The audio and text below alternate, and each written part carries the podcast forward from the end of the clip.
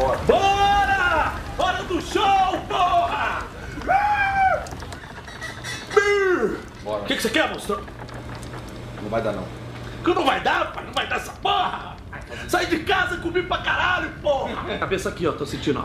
Tô vendo aqui, sério Sabe mesmo? com essa cabeça aí que você tá É, falando? essa parte aqui da frente, mais E sabe puxa. o que que é isso aí? O quê? Trapézio descendente é o nome Entendi, disso aí. é. É ele. É esse que a gente É ele quer. que nós vamos buscar. Maybe you should shut up.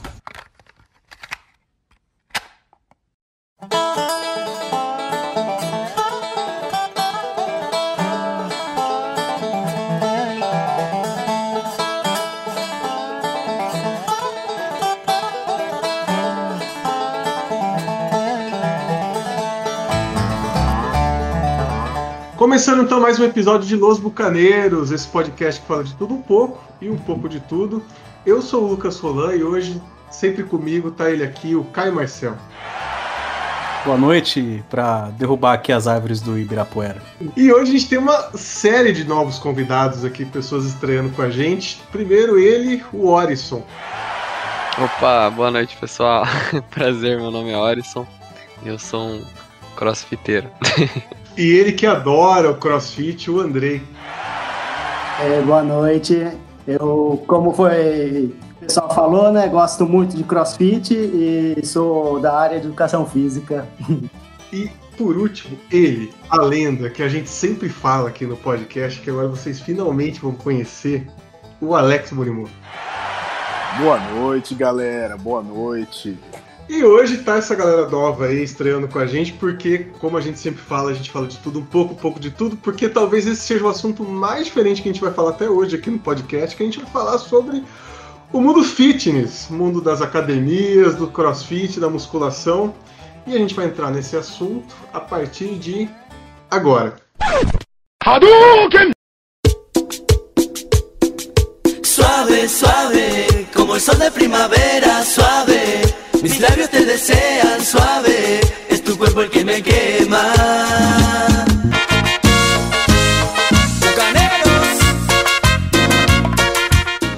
Então, de onde que surgiu a ideia da gente fazer esse cast? Seguinte, eu, Caio e Henrique, a gente fez aí um pacto no final do ano passado. Que a gente ia usar esse ano para treinar, ficar bodybuilder, ia estar os três The Rock pro final do ano, pra próxima CCXP. Acontece que, assim, dos três, o único que tava treinando sou eu, porque o Caio só fez a matrícula na, na- na- na academia, mas nunca vai. O Henrique, então, o Henrique tava magro na época, ele tá engordando ao invés de ficar. Ele, ele que tava no caminho mais fácil de todo mundo aqui. E então o projeto tá meio miado. Aí veio a quarentena também e tal. E a gente tanto falar nisso, pô, a gente podia fazer um, um episódio só falando desse universo. Aí veio a ideia, e aí por isso que vocês estão aqui. E aí, eu queria abrir, na verdade, falando com o Andrei, porque você, acho que do- do- dos que estão gravando aqui, você é o único que tem a formação mesmo em educação física, né? Acredito que sim. É, eu não conheço o dos outros, né? O Orison é físico, né? Mas É, eu sou física sem educação. E a gente falou lá no começo, na, na apresentação dele, que ele é super fã do CrossFit, porque na verdade é o oposto, gente. Ele tem aí a opinião dele sobre o CrossFit.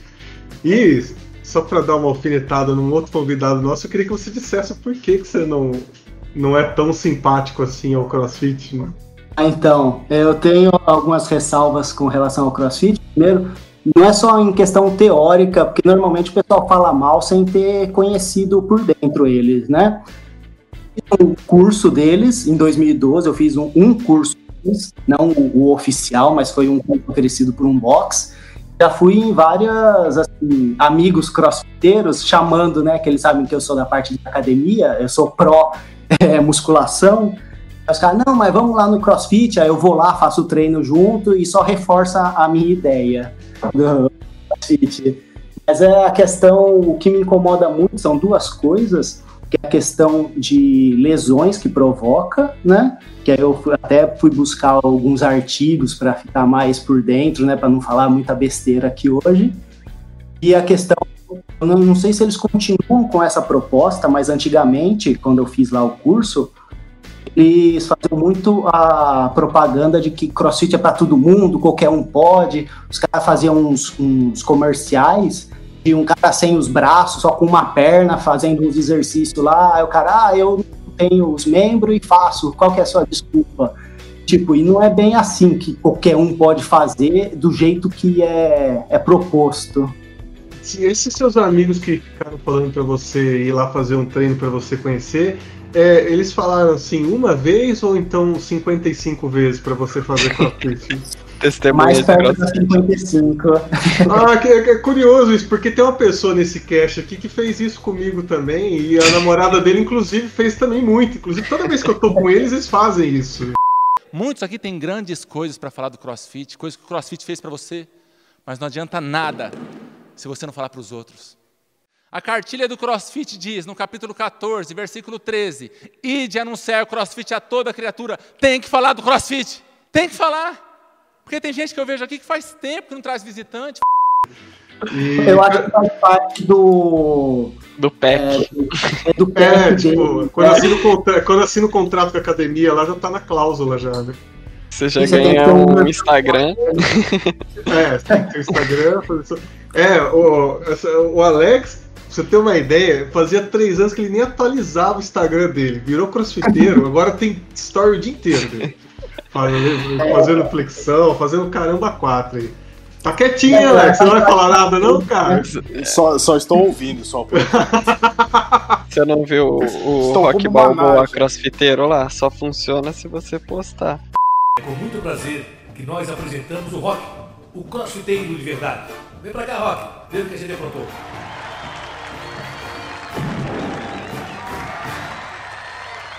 Ai, nós vamos tirar muita foto. Pro Instagram ou Facebook? É, só dá certo. filho. Aqui não adianta você fazer, você tem que mostrar que tá fazendo também. Exatamente. Senão, Senão não não conta. conta o dia. Não, mas aí eu vou puxar pro Alex agora, porque. é- é, Aliás, o único treino que eu fiz de crossfit na vida foi porque o Alex realmente me insistiu bastante pra fazer.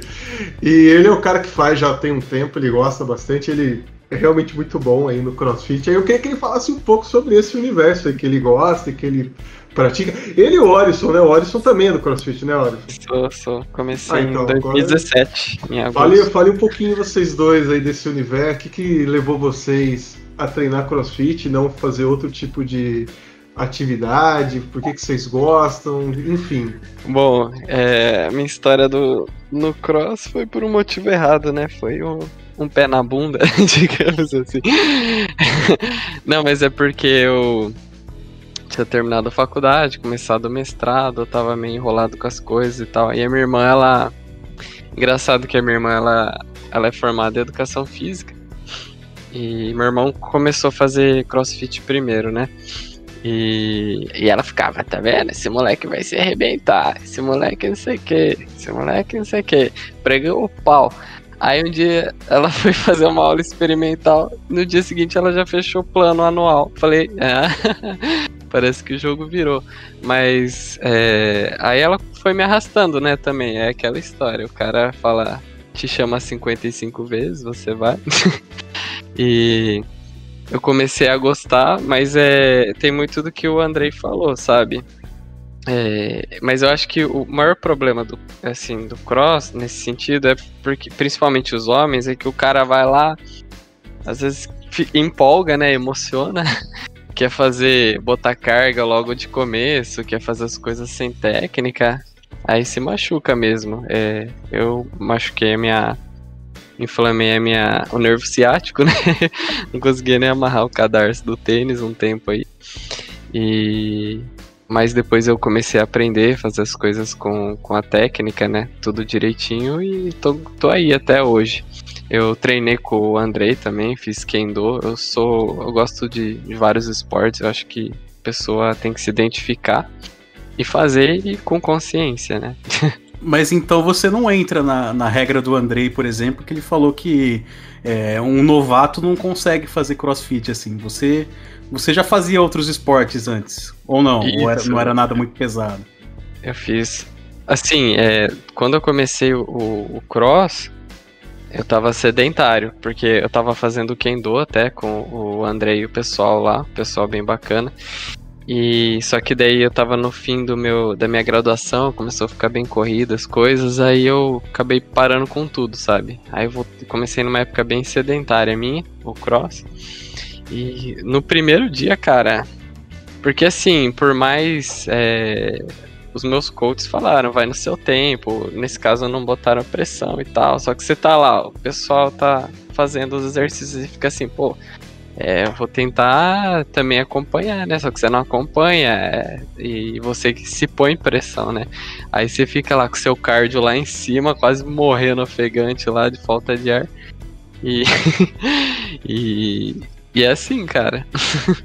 É, mas com relação a, a qualquer um, é, eu acredito que, de fato, né? Por exemplo, uma pessoa tem uma lesão no joelho que, se ela vai fazer esse esporte, é, só vai piorar a situação dela. Isso não é adequado. É, tem coaches, né, que eles fazem treinos adaptados para você. Por exemplo, ah, eu tenho lesão no joelho, então você não, não vai fazer nada que, que de alguma forma possa envolver seu joelho, né, no movimento e tal. É, mas tem lugares que tem coaches que não não estão nem aí, sabe? Aí piora a situação do cara. Acho que depende do profissional, do cara e da pessoa também, né? Então, faz acho que um ano e meio mais ou menos que eu tô no. tô treinando crossfit e tal. Na verdade, eu, eu era bem contra também, né, antes. Não necessariamente contra, assim. Mas eu sempre fiz atividade física, eu, eu jogava beisebol, depois parei, fui. Fiz jiu-jitsu, fiz acho que uns seis anos de jiu-jitsu. E tava bem desmotivado, tava bem rechonchudo, bem fora de forma. E daí na academia que eu fazia lá na Tinogueira, né, tinha, tinha o cross combat que eles falavam, né? E aí a gente começou fazendo tal, comecei a me sentir bem, e aí a Carol quis entrar, né, no crossfit. E eu peguei e entrei também, né? Meio que de carona, e aí me dei bem, me dei bem assim. Eu comecei a gostar tal, comecei a achar interessante, né? Porque eu também já fiz academia, musculação assim, e nunca me dei bem, né? Tipo, nunca.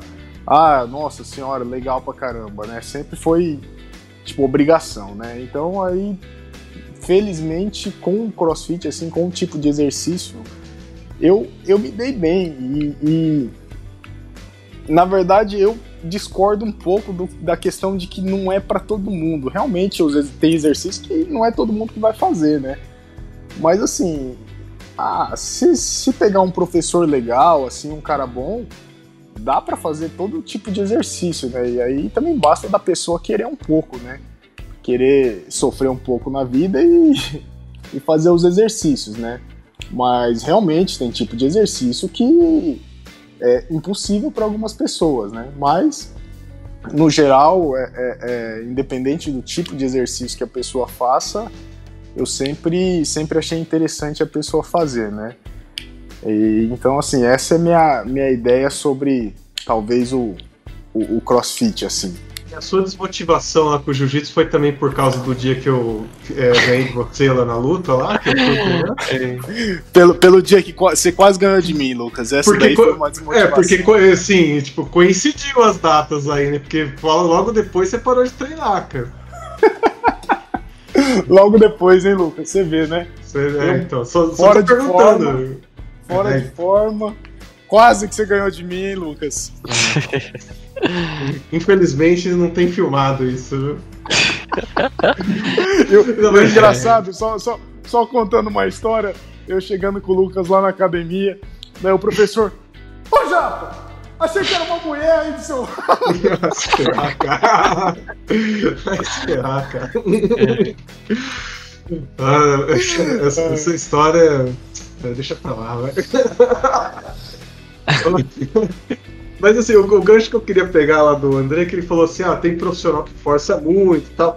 E uh, que, o, que o Alisson falou, perdão. Que eu queria perguntar para o é o seguinte, é. Educação física, acho que assim como a, a minha área e a do Caio, que a gente é publicitário, tem muito profissional, é muito saturado de profissional. É, profissional que eu falo é quem tem graduação, né? É, Graduados em- formados, é, você vai ver quanto, é, quantos se formam por ano. Tipo, aqui em Bauru tem é, Unesp, FIB, ah, A USC, né, também tem, acho. USP, Unip. O NIP agora eu não tenho certeza. É tipo, põe 30 em cada sala, dá 120 alunos, tipo, 120 profissionais formando por ano. Por tipo, ano. É um mercado que tá lotado mesmo. Uhum. É, então é isso que eu ia perguntar, porque assim, é, tem muito profissional, assim como na nossa área, e assim como na nossa área também tem muito profissional ruim, porque uma galera faz aí é, alguns, alguns cursos aí, publicidade, ADM, é, educação física, porque considera que é mais fácil de fazer tal, só quer ter uma graduação, tudo, e meio que faz por fazer. Qual que é a diferença é, da publicidade para educação física? Porque no meu caso, um profissional ruim vai entregar uma arte ruim e tal, e tudo bem, tipo, vai ter um emprego melhor ou não. Um educador, um educador físico ruim, ele pode comprometer a vida de uma pessoa para sempre, né, com um cara que não trabalha direito aí. E diferente também é, do, da nossa área é que assim a gente consegue a gente tem algo é, material para provar a qualidade do nosso trabalho. A gente tem portfólio, tem coisas que a gente faz, tal. O educador físico, é, ele é como é só serviço que ele oferece, ele é mais intangível assim. Então você tem que ter recomendação de alguém, você tem que é, ter aula com esse educador físico para saber se ele é bom ou não. Então aí muitas pessoas acabam, às vezes, sendo atendidas aí por maus profissionais e acabam se prejudicando porque não tem um jeito dela bater o olho no cara e saber se ele é bom ou não. É, às Porque- vezes a pessoa vai pelo tipo físico do cara, o que é um erro maior ainda, né? Porque Exato. Às vezes o cara é fortão e pode. Esse comentário, porque é como falou, é, é intangível, né? Como que a gente vai mostrar o, o nosso serviço, né? Uhum. Elas colocam como parâmetro o, o, professor, né? Tipo, o corpo, o shape do professor. Então, ah, se ele consegue esse corpo, então ele consegue fazer eu ficar com esse corpo. Exato. Então, aí o que eu queria perguntar para você, né, assim, se, se existe uma maneira das pessoas é, identificarem isso, poderem ter, assim, é, mais informação sobre os profissionais que atendem ela, porque, é, como eu falei, né, é, a área de educação física não é só questão de você, ah, conseguir emagrecer ou não, ganhar massa ou não. Dependendo da pessoa que te pega e que te atende, você pode se machucar bem sério, inclusive. né? Então, tem, é, tem histórias assim, feias de casos.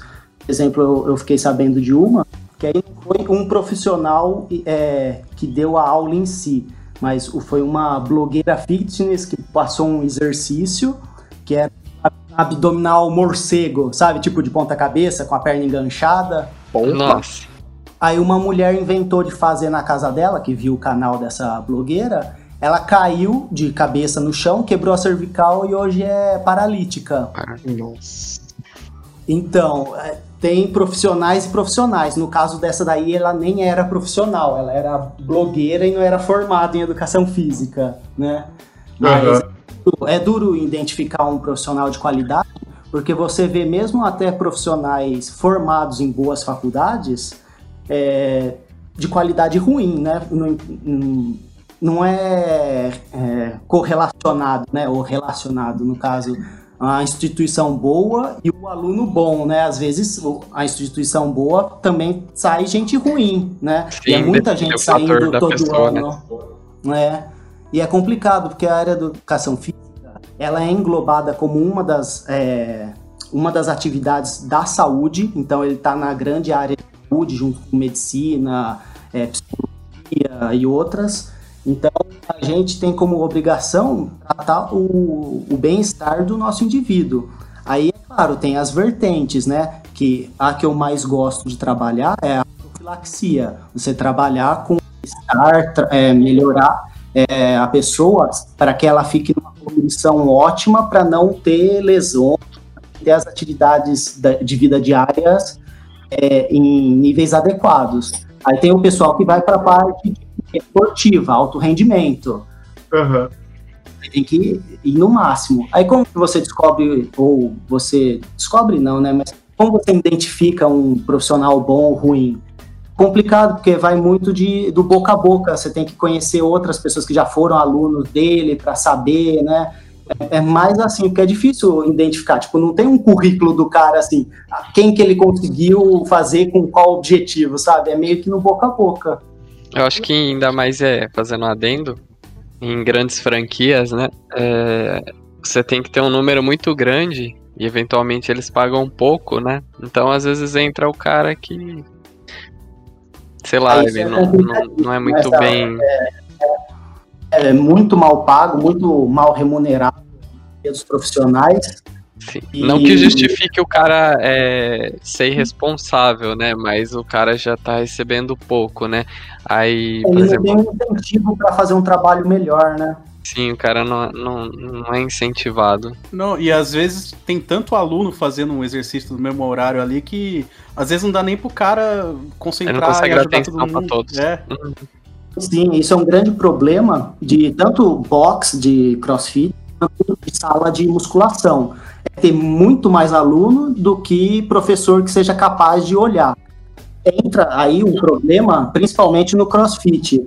É, na musculação, tem os aparelhos que dão alguma segurança, que a pessoa está lá basicamente travada naquele aparelho fixo e só mexe o músculo é para aquela função, né? Isso sem falar dos pesos livres e tal. No CrossFit trabalha-se muito mais os É pesos um grupo livres, maior, é.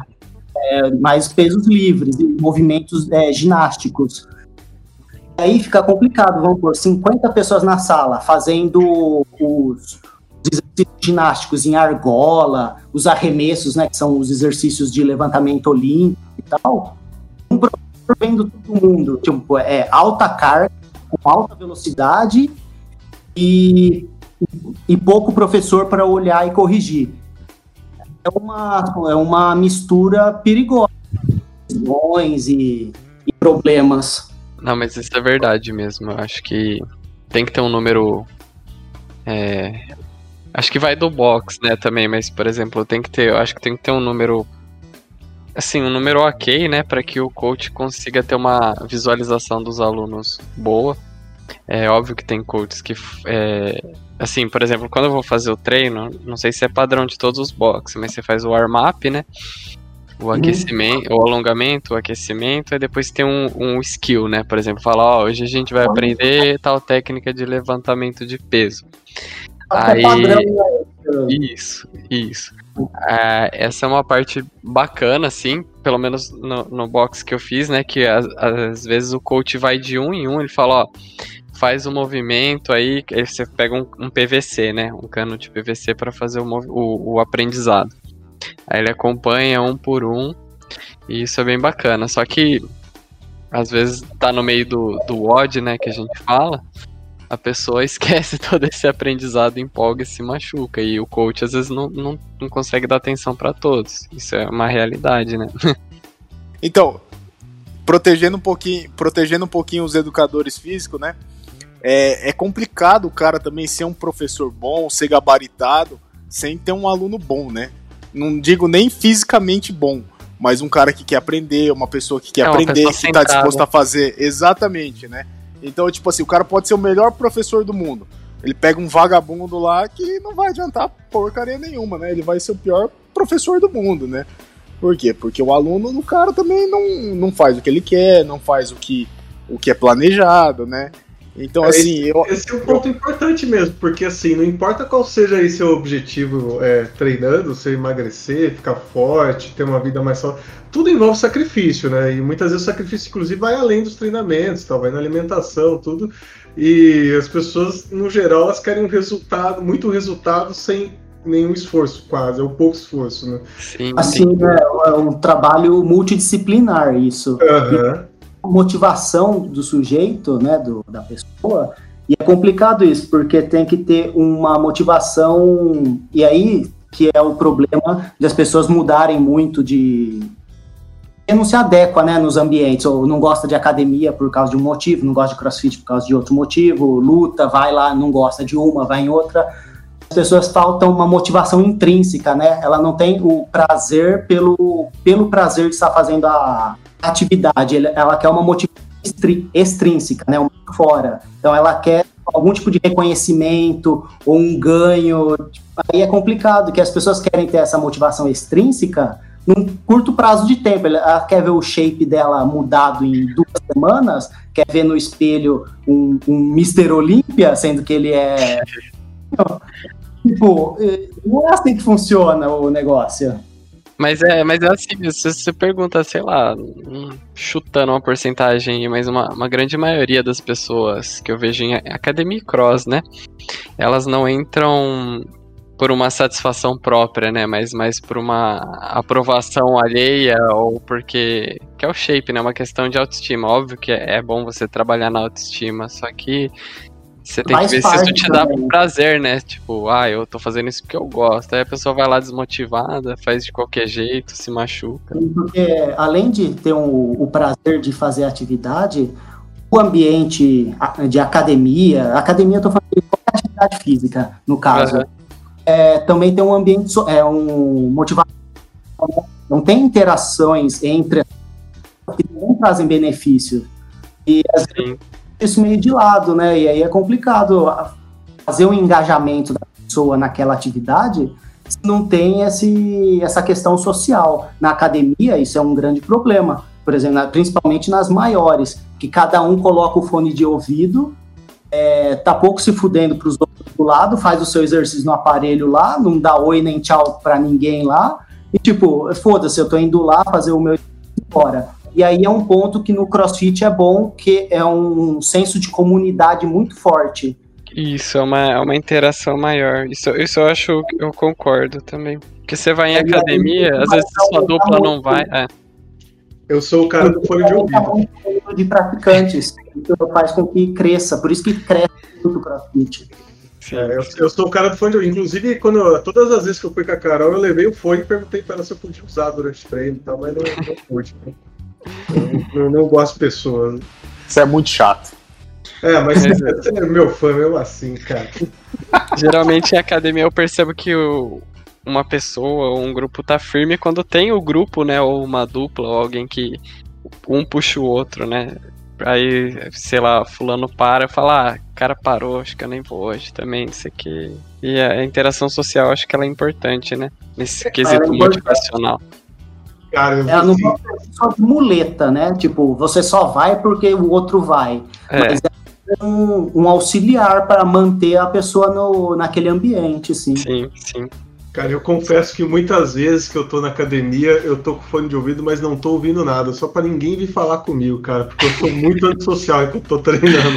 Mas não é, sabe por quê? Assim, é, eu entendi isso que o Alisson falou, mas é que, pelo menos do que eu observo, no meu ver, mais atrapalha do que ajuda, velho, porque você tem toda aquela questão, assim, de repetições, o tempo de descanso, que é muito importante e tal. E aí tem um outro amigo nosso em comum aqui, o, o João, que teve um, um período que a gente treinou juntos. É um amigo nosso que ele é daqui de Paulínia também. Cara, não dá pra treinar com ele, porque ele fazia um exercício, aí ele entrava no WhatsApp, ficava 20 minutos falando, ele fazia outro e tal. Então tem essas coisas também que tem, treinar em grupo tem seu ônus e bônus, né? Assim, Mas, então- mas, aí, mas aí é seu parceiro de eu prefiro treino, né, sozinho, Lucas? mas por conta disso, assim, né? Tipo, ah, lá é um, é um momento, assim, de, de disciplina. A disciplina conta muito, né? Então, também, assim, vou, faço o meu intervalo certinho, treino certinho e tal. E, mas por isso, na verdade.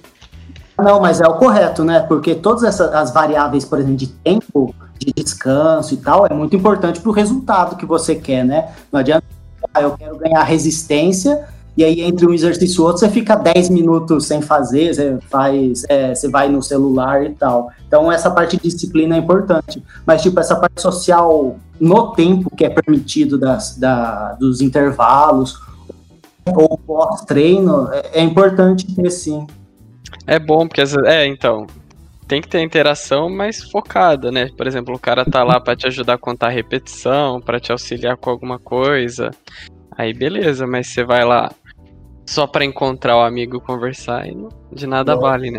Não, é. Não, é não, assim, de verdade, gente, pra quem tá ouvindo a gente, tudo bem que agora, nesse momento, ninguém tá treinando, porque não tem academia aberta, mas, meu, de verdade, se você vai na academia é, pra conversar, então pra ter essa vida social e também querer resultado, use seu dinheiro pra outra coisa, cara. Vai, vai pra balada, vai pra outro lugar pra você ter essa interação social, porque você não tem resultado mesmo. E eu, assim, eu não sou profissional da área, mas não preciso ser também pra dizer isso, assim, porque é um puta dinheiro jogado fora. Você vai, não treina, faz de qualquer jeito, então não vá, né? Depois fala que a academia que não tá dando resultado. É, é a desculpa, é aquilo que, aquilo que você falou, né? É a muleta que as pessoas precisam, né? Tipo, a galera fala que é, paga, acade- é, paga academia só pra falar que paga mesmo, né? Porque aí que é bom, tipo, nada, assim. E é duro, né, que também tem um conjunto de fatores. O cara fala, ah, tô fazendo academia, mas não ganha nada. Aí você vê o cara tá comendo McDonald's, é, tomando milkshake no almoço. Aí também não. Eu acho que tem que ter o conjunto, né? Tanto alimentar, a Não, e é um da conjunto pessoa. muito ingrato para educação física, porque eu, no ano passado, tive a felicidade de conhecer um professor lá da Espanha, ele veio dar umas aulas aqui, no, numa disciplina, ele trabalha justamente com isso, com obesidade e perda de peso, né, todas essas questões envolvendo o metabolismo. E é, ele falou, 70% do resultado, aí tanto faz para perder peso quanto para ganhar músculo, né? Dieta ou reeducação alimentar, como você queira chamar. E 30% é da nossa área de educação física. Então, quer dizer, se o cara, ele pode treinar bem, fazer certo. Se o cara não corrige a, a comida, a alimentação, tá jogando o dinheiro dele fora. E ainda tem cara que ainda xinga o profissional de educação física, né? Fala, ah, esse cara só me passa treino ruim, não tá dando resultado. Aí você vai ver o que ele come. Churrasco final de semana inteiro, cerveja. Ah, Ô, Andrei, deixa eu fazer uma pergunta. Você, você concorda com isso, 70-30 aí, ou, ou não? Você como educador físico? Ah, Eu concordo, né? O cara tem PhD, dos- quantos mil artigos publicados. Mas eu concordo, sim, que é, é mais uma questão metabólica, mas é, mesmo porque é uma questão de, de números. Você coloca quanto você gasta de calorias em um treino e quanto você consome, a balança não fecha. Porque se você for depender só de exercício, tipo, não tem é, atividade que você gasta, tipo, academia. É 600, 500 calorias e olhe lá em uma hora de treino. Daí, um Big Mac que você comeu, você já passou disso daí. Então, se não um balanço negativo, né, é, energético, né, se você não deixar de comer, né, comer menos, vai fechar, vai sempre dar uma conta positiva nas calorias. Então, tem que ter a comida é mais importante do que o treino. Eu faço musculação, né? Eu não, não faço crossfit. E eu sempre senti falta isso nos professores, assim, de não ter pelo menos a curiosidade de saber, assim, como são os seus hábitos alimentares tal, pra poder fazer algo é, que seja coeso aí com o treino, tudo, pra realmente não acontecer isso que o Alisson falou. Tipo, não adianta passar um treino que não condiz aí com a alimentação da pessoa, porque às vezes ela acaba tendo aí a deficiência de proteína, ou carboidrato, ou excesso, tudo, e aí não, não tem resultado, né? Então, que aí é um problema que a gente não pode passar, né? A não ser que a gente tenha também um, um diploma, o cara faça duas faculdades, né? Educação física e nutrição. A gente tem conhecimentos, né, de nutrição, porque tem a disciplina na faculdade, mas a gente não pode passar dieta nem nada. Então, Sim. a gente tem o conhecimento, mas não pode passar a dieta. Se o cara passa e não tem formação em nutrição, ele está fazendo exercício ilegal da profissão. Ele está entrando em outra área. Uhum. Mas ele pode, por exemplo, assim, ah, tipo, tudo bem, não, não mexer na alimentação, mas sim é, saber como é assim o hábito do, do aluno dele para montar um treino a partir disso. Ah, Isso sim, com relação. Pode ter uma noção, tipo, pergunta, fazer um, um relatório, né? Pedir para o aluno né, fazer um relatório do que come, para ele ter uma noção de como que está a proporção de macronutrientes, né? É, gordura, carboidrato e. né, e aí ele pode sugerir que o aluno vá na, na nutricionista para readequar se tiver coisa errada lá e tal. Eu acho que devia ter uma conexão maior entre esses profissionais, né? É porque é muito interligado, né? Sim, faz muita falta. Por exemplo, a academia seria um ótimo lugar se tivesse. Academia, tanto faz o tipo de academia, né? Mas tem nutricionista e professores de educação física se conversando para dar os resultados para os alunos. É, Eu vejo muito personal fazer isso, né? Faz parceria com um nutricionista e tal e trabalham juntos. Abrir uma, um, um- um consultório de nutrição dentro da academia. É, algumas tem, né? Algumas, É, algumas tem. Eu, eu lembro que o Alex me falou uma vez que lá no CrossFit tem um cara que faz quiropraxia junto também, cara. O cara já sabe que os alunos vão se fuder lá e já, já tá preparando a massagem. É, tem um cara que fica meio de colchão ainda pra você se você for lá. Tem o colchãozinho. Não, mas é, isso. deixa, deixa eu perguntar um negócio, é porque é, todo mundo fala do, do crossfit, que ele dá muito problema, dá muita lesão e tal, mas a, a academia tradicional, a musculação, ela também tem esse risco. Por que, que você acha que acontece muito mais lesões no, crossfit? É, é por causa do ritmo de, de treinamento, que é mais rápido? Como é que é isso daí? Sim, é basicamente por causa da associação das duas é, variáveis de, de carga com velocidade. Tipo, é, treinar já com bastante carga, com peso alto, já é um risco de lesão mais alto, né? Associando velocidade, fora muito isso. Eu estava procurando lá os artigos e eles falam que a média né, de lesão no, no tempo que eles analisaram em diversos países. Eu vi do Estados Unidos, da é, Itália, varia. Então, é, isso é uma coisa que é muito de país para país, de box para eles analisam, mas vai de 17% a 40% das pessoas entrevistadas, analisadas, que teve lesão no prazo de um ano de, de prática, de quatro anos, depende do artigo, né? Aí, isso, aí eles colocam lá, eles comparam com outras atividades. Nunca é com a academia. Eles comparam esse índice de lesão é comparável com outros esportes de alta intensidade, como é, ginástica, ginástica olímpica e, e levantamento de pesos, fisiculturistas e tal. Então, tipo, você está comparando com atletas, né? Crossfiteiros, né, no geral, e com atletas. E, tá lá, tá, alguns artigos falam que ele só perde em questão de lesão, né? Esse índice de lesão, a esportes mais agressivos, tipo rugby, é, hockey no gelo. Então, tipo, é, e, e, isso daí é lesão que, é, que vem de porrada, né? Não é, é. nem. É. MMA. Comparando com a pior coisa possível, né? É, então... o, o que eu li também sobre é que o interessante notar, que também é consequência dessa. Da pessoa não ter conhecimento, às vezes um acompanhamento não tão adequado, é que a maior taxa de lesão são no é de, do primeiro semestre até o primeiro ano do praticante, ou seja, é quando a pessoa não tem ainda a noção da técnica, né? Não tem, não às vezes não conhece os seus limites do corpo, né? E, e quer se desafiar de uma maneira não saudável. Eu vi que os é, fica na verdade nos dois extremos a maior quantidade de lesões. Então, o primeiro extremo os iniciantes ou com menos é, os que têm menos tempo de treino e os que treinam menos vezes por semana. São os Isso que é verdade. é, mais é, lesão. E na outra ponta também que são os que são atletas de alto rendimento. É por causa do nível alto né, de treinamento volume de treinamento e a intensidade do treinamento então fica nos dois extremos as maior quanti maiores quantidades de lesões eu imagino também que é, deve ser muito difícil para um cara que começa ele ele decorar de, como que ele vai fazer o movimento correto ali num, num tipo de exercício que é muito rápido, né, cara? porque na, na, musculação, assim, você tá lá, é, não é um negócio, é um negócio devagar então você consegue sentir quando você está fazendo errado ou não, né? Você consegue corrigir aos poucos essa postura. E no CrossFit, o negócio me parece tão rápido assim que às vezes o cara vai fazer errado e ele nem vai perceber, sabe? Sim, acaba que a pessoa ganha um vício, né? Um vício no movimento, por causa do o objetivo final do WOD é você completar o WOD é, no menor tempo possível.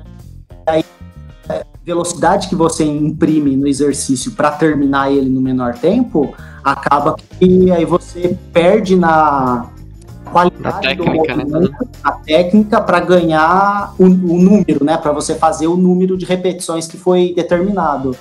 Eu acho é, um absurdo, por exemplo, é aquele barra borboleta. É, caras fazem tipo 200 barras no menor tempo possível, 100 barras, que o cara fica, ele não segura o movimento, né? Que ele dá aquela bambeada para conseguir voltar e ficar fazendo isso várias vezes. Isso ele faz o balanço, né? Isso é extremamente lesivo a basicamente quase todas as articulações do corpo, né? É punho, antebraço, antebraço não, é cotovelo, é, ombro e coluna, por causa daquela do impacto que tem na hora da, da descida, né? É muito prejudicial e, e é o que é ensinado, né? Um gancho que o Caio falou de vício, é, enfim, essa coisa do vício, não só pela questão do, da lesão e tal, mas até pelo seu desempenho no próprio treinamento. Assim, é, você do Kendo, o Alex é, é, já fez jiu-jitsu, eu também é, treino. E uma coisa que acontece muito é quando você pega esses vícios que você já treina seu cérebro para fazer errado, é difícil voltar ao normal, né? Assim, é, eu comecei a treinar no boxe. E no boxe, assim, eu tinha um sério, um sério problema com manter guarda alta. E até hoje eu não consigo, cara, porque é uma coisa que eu naturalmente não faço, assim. Então, no, no meu caso, eu acabei me adaptando a lutar desse jeito, a treinar desse jeito, né? Mas alguns exercícios você nem consegue fazer se você tem esses vícios, esses pequenos vícios de desempenho, assim, de. Sim, essas correções que precisa fazer é muito importante. Algumas são é, questões finas de ajuste, né? E uhum. só um, olhando especificamente para você para ver o que tem que fazer, é, o que tem que mudar, é complicado no meio de 50 alunos na mesma sala, né? Isso é verdade. Eu diria até que você não conseguir fazer o exercício é, seria o melhor dos casos, né? Eu acho que o pior dos casos é você conseguir fazer errado, aí você fica um ano lá fazendo esse exercício errado, e aí quando for pra fuder mesmo, vai, vai fuder com tudo, né? Aí já, já. É difícil, cara, porque assim, você treina, você treina o cérebro junto com o corpo, né? Assim, aquela coisa da memória muscular e tal. Depois que você, é, você se adapta a fazer errado, é muito difícil você corrigir pro certo. Acertar. O, mas eu, embora eu faça crossfit, né, eu concordo com o Andrei na, na questão de fazer uma analogia com o Kendo. Por exemplo, o Kendo é, você não começa, para quem não sabe, dá, você pode dar uma explicada mais ou menos no que é o Kendo, Andrei, só para o pessoal. Claro, é, então Kendo é a arte marcial japonesa é, de luta com espadas. Então, os praticantes eles usam armaduras e a espada de bambu, onde eles têm por objetivo acertar o, os pontos é, no adversário e não deixar que se acerte, né? Então, são pontos de, de contato que tem, que são na armadura, não pode acertar onde não tem armadura. E aí tem toda a questão marcial, né? Porque vem da filosofia. tem a filosofia budista por trás, é, questão de respeito e tudo isso que envolve a arte marcial e a cultura japonesa. Isso, aí por exemplo no, no Kendo, é, você vai começar com a espada de bambu, você não começa no primeiro dia de armadura batendo no colega, por exemplo, no, nos pontos adequados, né? Você, por exemplo, eu fiquei seis meses treinando com a espada de bambu, batendo em, em espada para que meu corpo criasse a memória muscular do movimento correto no local correto. Aí depois de um tempo o sensei fala, ó, agora você pode usar a armadura. Por exemplo, ah, agora você pode é, bater no, é, na região onde o amigo tá fazendo a guarda. Então, eu acho que no CrossFit também, por exemplo, principalmente no levantamento de peso olímpico, né? Que envolve um grupo muito grande de músculos e exige uma técnica muito adequada, é pegar uma turma iniciante e ficar fazendo só é, técnica disso, né? Para depois a pessoa chegar lá metendo peso. Porque às vezes a pessoa vem de uma academia e tem um, sei lá, um, um deadlift muito bom e acha que vai conseguir botar lá para cima só na força, né? Mas quando na verdade você não, não usa só um grupo muscular, né? Não, é extremamente complexo esses exercícios, porque envolve muita questão de coordenação e um controle muito alto da, das estruturas musculares, né? Tipo aqueles é, exercícios na, nas argolas, que é ginástica, né? Então, Sim de tempo de treino e experiência. Sim, é, sim. eu aproveitar que você falou de exercício de, de ginástica aí. Por que, que os ginastas são tudo baixinho, cara? Tem, tem algum efeito do, dos caras treinar desde criança e, tipo, eles terem a estatura pequena? Ou é por... Então, isso daí, isso daí era uma coisa que tinha, tipo, era o conceito, né? A ideia que tinha antigamente. Mas porque quando, conforme vai crescendo, né, vai ficando mais velho, vai naturalmente selecionando os mais baixos para, para continuar nas categorias é, olímpicas, sabe? Pro nível mais alto. Porque você sendo mais baixo, você é, necessita de menos força para fazer os giros, é mais fácil fazer aquelas mortais e os movimentos. O cara mais alto, ele precisa de mais velocidade, mais impulso para fazer o mesmo movimento. Então, um cara mais baixo é mais adequado para o nível mais alto. Aí já não é a competitividade, então, já é o cara que acaba se sobressaindo porque ele é menor. É, é uma, uma seleção natural pro vai conseguir desempenhar melhor a, na competição. Eu achei que a, a musculação excessiva na, na criança e o impacto também é, é, efetivava de algum, de algum modo o crescimento, sei lá. É, o pessoal falava isso das antigas, que o pessoal, que se começar a fazer, por exemplo, musculação muito novo, você não vai crescer. Tal. Então, musculação muito novo é, Tipo o filho do Cristiano Ronaldo, você já viu? É um mini bombado, cara. é, não, aí é totalmente antinatural mesmo, né? Não, não faz bem. É porque o exercício resistido, né, a musculação, o exercício com peso, ele pode ser introduzido na criança, mas desde pequeno. Por exemplo, a gente não fazia judô é, quando era criança e não tinha os exercícios de ah, aquele é que eu não vou lembrar os nomes, né, dos arremessos que a criança é, passa pelas costas da outra, né, para dar o ipom e tal. Você está carregando uma criança lá de 40 quilos, está carregando uma outra de 40 quilos nas costas. Questão do peso em si, né? Porque aí tem peso. E nem a questão do impacto. Por exemplo, o esportes como basquete e vôlei, caras são gigantes e tem altos impactos o, o treinamento deles por causa da quantidade de salto, tem muito impacto. E foi comprovado que esses impactos são benéficos para a manutenção do, da estrutura óssea. Então, melhora o desenvolvimento ósseo e a solidez óssea. Mas a questão da musculação, ela tem que ser administrada em doses é, baixas para criança, por exemplo, é com pezinhos de 2 quilos, não é questão, não é igual o que a gente está acostumado de três séries de 10. As crianças teriam que, por exemplo, eu já vi estudos é, e comentários e tal, com a partir de 8 anos em diante. É, duas vezes na semana, trabalhando só os grandes grupos musculares, então, tipo, é peito, costas e perna. Não tem nada disso de ficar treinando bíceps, tríceps e ombro para criança. Não tem por que ela treinar os pequenos grupos, grupos musculares, porque treinando os grandes grupos já treina os pequenos em associação. Pra, pra impressionar as gatinhas da segunda série, cara.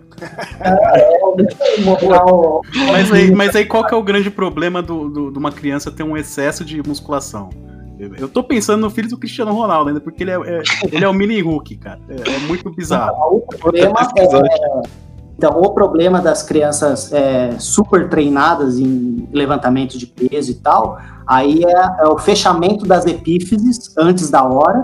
Então, quer dizer, o osso ele não cresce tanto quanto deveria. Então, diminui, é, a criança fica numa estatura menor do que a deve, que deveria ser. Ah, então tem, tem uma base científica Ah, tem, pra tem, isso sim. mesmo. Caramba. Tem, por exemplo, tem um fisiculturista muito famoso. Só porque eu falei agora dele, me- eu esqueci o, o nome dele. Bem famoso. É, tipo, é, a mãe dele era fisiculturista, ele é da época do Arnold. É, e aí deixou ele começar a participar. Ele começou com, agora eu não lembro, com 12 ou 13 anos. E um ano depois ele já foi campeão nacional. Um cadastro e tal. Cara ele tem 1,60m e 140 quilos na fase. Caralho, 140, pô. Eu lembro, é, eu lembro daquele menino que apareceu no Fantástico, uma vez que ele tinha 7 anos e os pais dele, que eram alterofilistas, estavam deixando ele treinar e o moleque ele era musculoso pra caralho, assim. Ah, daquele que fazia aquelas bananeiras lá, fazia flexão de ponta cabeça. uns É, e né? assim, isso. Aí depois Italiano, mostrou o moleque um- uns 10 anos depois, o moleque tava. Nossa, aliás, assim, não- ele não só tava fudido, como a vida dele foi fudida, porque os pais separaram porque o pai batia na mãe sempre, e aí eles colocavam o menino pra treinar pra, por causa das frustrações que eles tinham, e o moleque era todo cheio de problema e agora era mó magrelo e tal, tipo, deu, deu todo mundo. Ah, eu acho que eu sei. Puxar ferro.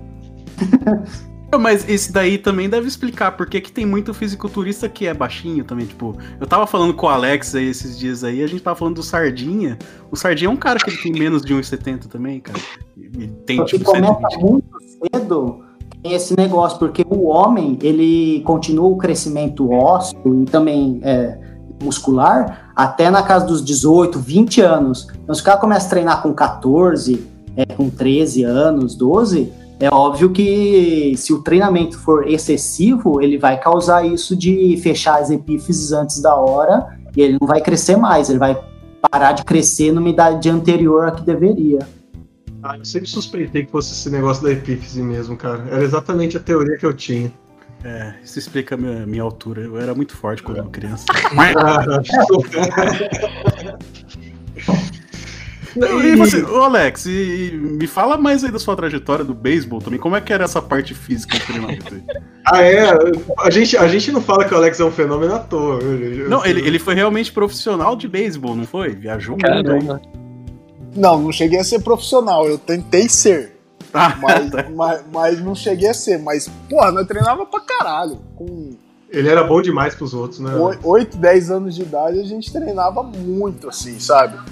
A gente, porra, o técnico fazia a gente correr, fazia a gente sofrer bastante, assim, tipo, tinha treinamento físico bem pesado. Treinava, tipo, das 9 da manhã até as 6 da tarde. E assim, só que, particularmente, eu não acho que afetou alguma coisa, assim, fisicamente, né? Que nem o o Andrei falou aí. Deve ter algum benefício, né?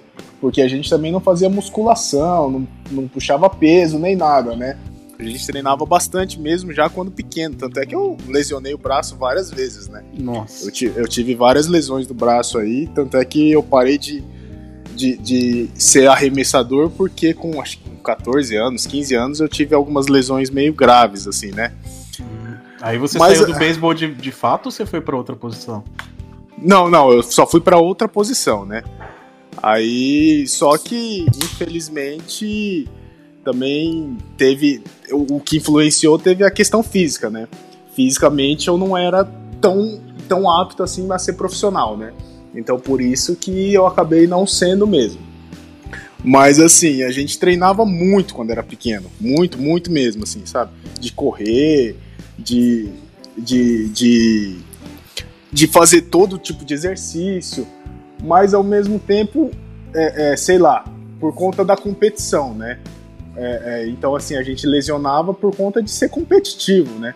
Mas ao mesmo tempo também me proporcionou muita coisa, né? E até uma coisa que eu queria perguntar pro Andrei, em relação assim à, à lesão, assim, é, é, a lesão vem por causa da competitividade, né? O que, que, que você fala assim como educador físico sobre a competitividade, essas coisas?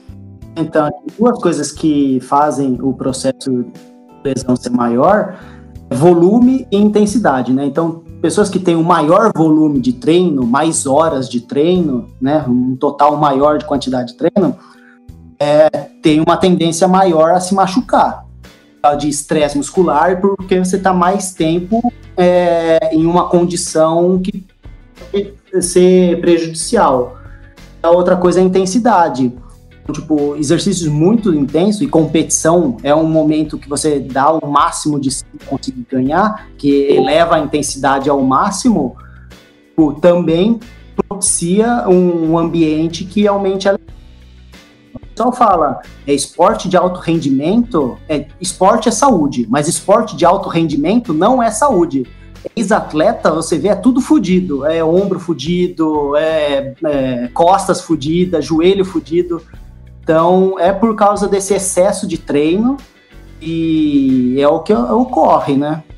Se eu não me engano, aquele Zanetti lá da ginástica olímpica, o cara já tem umas quatro cirurgias no ombro. É, é, o negócio é pesado mesmo.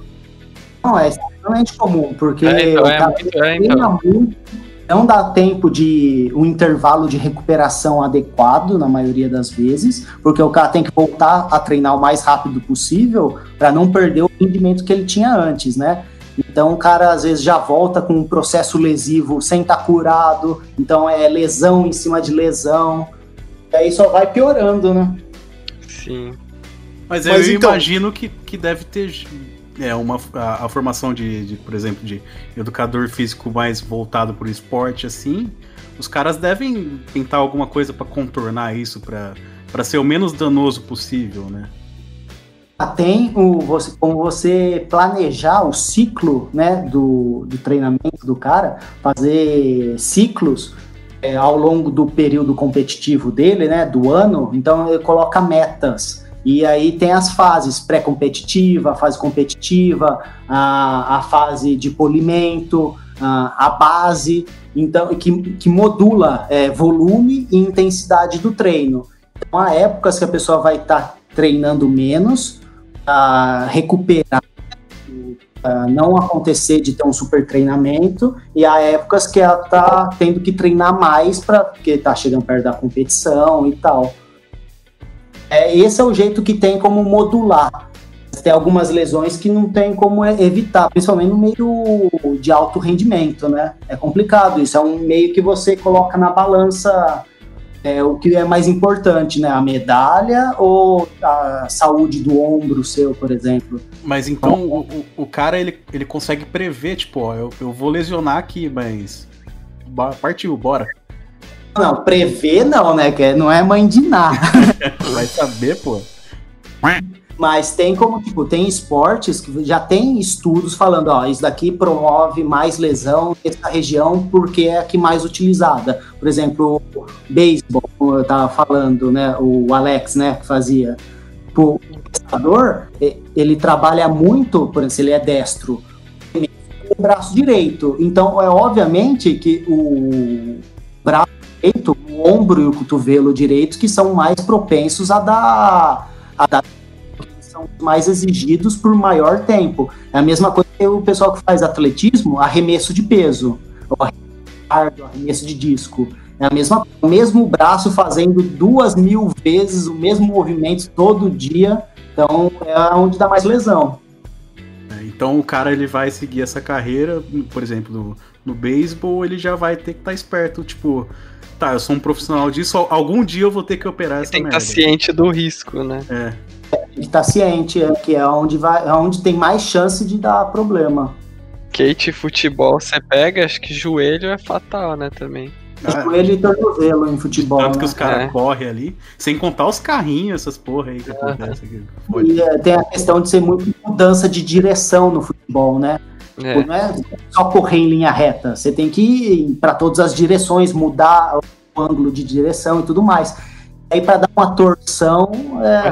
tranco que não Às vezes dá. o cara tá no pique ali, velho, voando, aí ele tem que cortar pra um lado aí, fudeu, né? Futebol a gente tem, teve no Brasil o Rivaldo, né? O Rivaldo ele tinha aquele é, chama perna de cavaleiro, né? Que era torta a perna dele. Ele sabia que aquilo ia reduzir a, o tempo dele como profissional, mas ele preferiu continuar do mesmo jeito, assim. Tanto que o Rivaldo, assim, pouco tempo depois do, do Penta, ele meio que caiu no ostracismo aí do esporte, né? Começou a cair, ir pra clube menor e tal, e foi, parou, né? Jogou no São Paulo, cara. Jogou no São Paulo, tudo. É, então, mas é assim, né? não, não desmerecendo o São Paulo, mas o cara que joga na Europa, assim, quando vem pro Brasil, você já sabe que ele já tá parando já, já tá é. tirando o pé. É, o Ronaldo lá, foi pro é, Corinthians. Foi. É, ele mas foi Ronaldo, isso, né? tipo, mesmo gordo no Corinthians, ele jogou pra caramba. Ele sabia que ele ia ter que parar mais cedo Sim. por conta disso e preferiu continuar. Sei, aí vai de cada um, né? Eu acho que ele acertou, né? porque ele teve o um rendimento. E o mas Guga, né? O Guga, eu nunca esqueço uma, um jogo dele que ele parou no meio, que ele falou assim, parou chorando, que ele falou, gente, eu fiz tudo que eu podia, mas eu não consigo mais mesmo, para mim já deu tal, assim. O Guga ele tem um histórico de lesão também bem grande, né? Mas assim, em questão de resultados, voltando pro CrossFit aí, é, por mais lesivo que ele seja, ele me parece ser algo que, que dá um resultado bem rápido e bem, bem drástico, assim. Parece que, tipo, todo mundo que eu conheci, assim, que fez, assim, e seguiu, assim, uma rotina de CrossFit, mudou drasticamente o corpo, assim, cara. É muito bizarro isso. Então, então, o que eu li do Cross é que o Andrei pode me corrigir melhor. Mas como você tem muito muitos exercícios de levantamento de peso, agacho, você trabalha. É, é, ele é muito intenso, né? Num tempo muito curto. E envolve grandes grupos musculares. É, eu, ouvi eu ouvi dizer que após você fazer exercícios como agacho, por exemplo, burpee, seu corpo ele ainda continua numa rotina de queimar gordura mesmo após o, a- o seu exercício propriamente dito, né? Talvez seja isso que ajuda, por exemplo, a dar o resultado, digamos assim, em termos de perder gordura, por exemplo.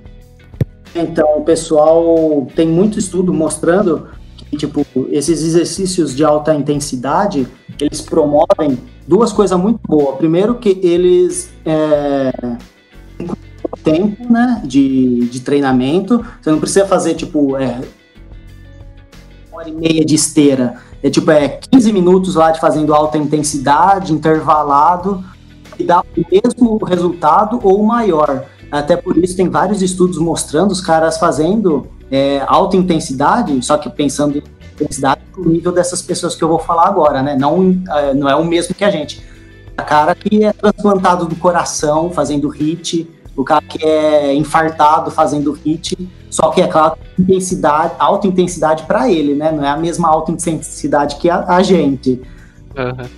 Porque tem o ganho, esses exercícios de alta intensidade, justamente o que o Orison porque, por exemplo, a gente tem um, um basal de, de consumo por, pela via aeróbia, né? Por exemplo, a gente gasta 600 ml de, de O2, a gente consome né, 600 ml de O2 por, por minuto, por exemplo, no, a gente parado sem fazer nada. Quando faz esse tipo de exercício que aumenta, aumenta a nossa taxa metabólica de repouso. Então, depois que termina o exercício, o basal não é mais esses 600. Por exemplo, ele pode ficar 800. E esse 800, esses 200 a mais, pode se manter até por 48 horas depois da atividade. Então, é 48 horas que você está gastando a mais, né, esses 200 por minuto, sem estar tá fazendo exercício. É tipo um efeito rebote, né, do exercício. O Orison é uma, é uma um exemplo válido aí, cara. Eu conheci ele no, no, no ensino médio ali, ele era uma vareta, cara. Agora ele tá marombado, velho. Como é que foi? Quanto você pesava, Orison? Você lembra? Eu- Você, você fez um eu- comparativo aí? Fiz já. Quando eu tava no, no Fênix, lá no colegial, eu tinha a mesma altura, né? Eu 83, eu pesava 54 quilos. Puta que pariu. E... Cara, era aquele famoso magro de ruim, sabe? Que come, É. não ganha. Teve uma época que eu tentei fazer academia, mas muito provavelmente eu não fiz a alimentação adequada e, e o meu biotipo também não era muito favorável ao ganho de massa, né? Eu lembro que eu fiquei acho que uns 4, 5 meses pra ganhar 3 quilos. Aí eu fiquei mó feliz, daí eu peguei uma virose e perdi 4. É, e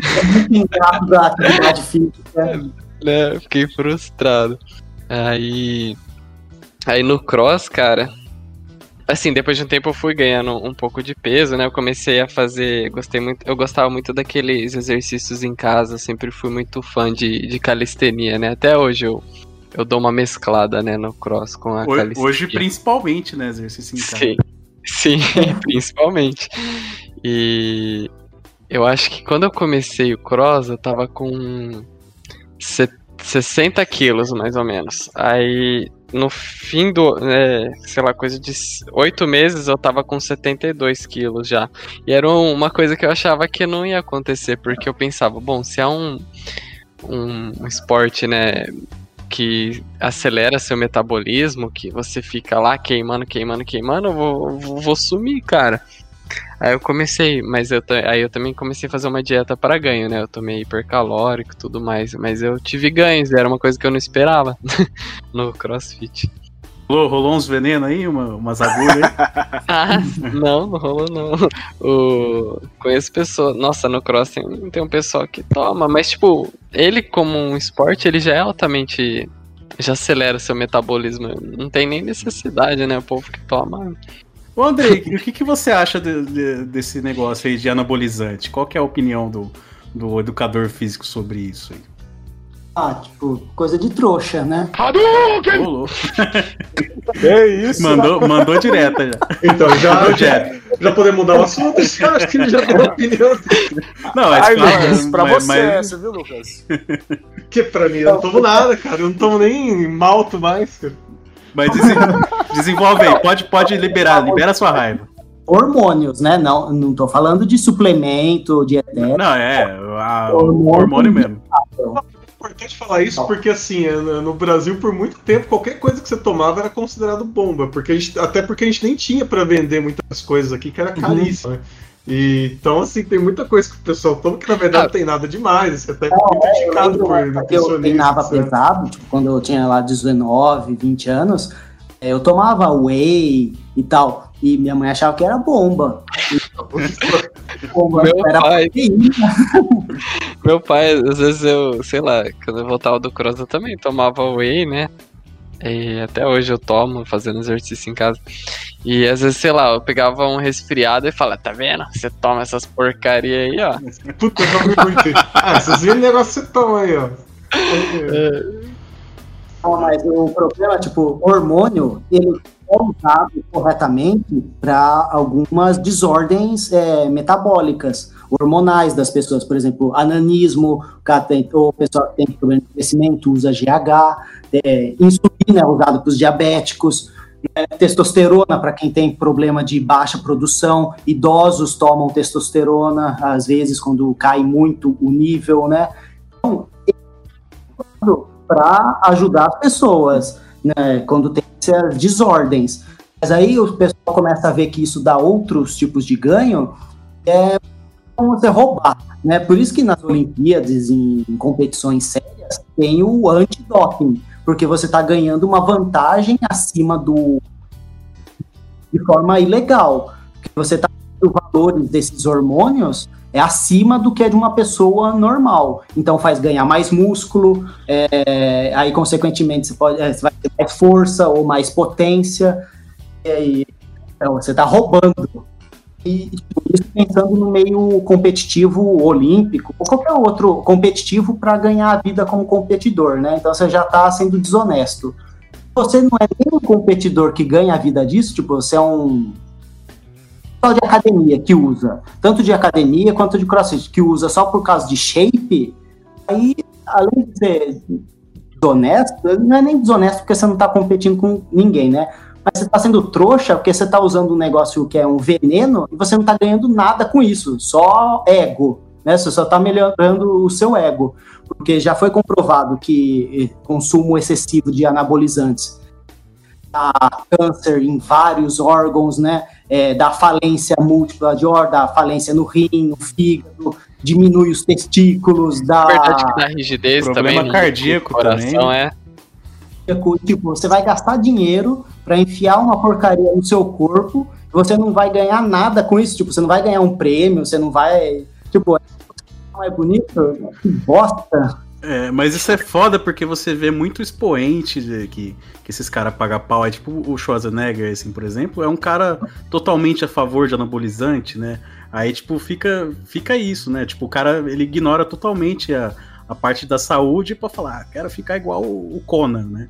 É Não, essa a mas- cabeça do cara. É que as pessoas não veem também que ele tem um respaldo de ser milionário para ajudar ele a tomar e se der merda, é, consertar o erro, né? Por exemplo, ele já teve que fazer, se eu não me engano, duas cirurgias de coração. coração, exatamente. Inclusive, mas foi enquanto ele gravava o Batman lá que ele fez. Lá. E ele também, por ele ser milionário, como o Andrei falou, ele deve ter uma equipe de endócrino, os caras devem acompanhar assim, É. loucamente, né? Ele não sai aplicando à toa também, né? Tipo, Uhum. mas, Ô, cara, Zé, aproveitando que você falou de, é, de, de doping e tal na, nas Olimpíadas e tal, explica pra, pra, pra gente um pouco como que funcionava aquele doping lá que. Puta, como chama o ciclista que era fodão lá, o Livestrong? lá? o Armstrong, né?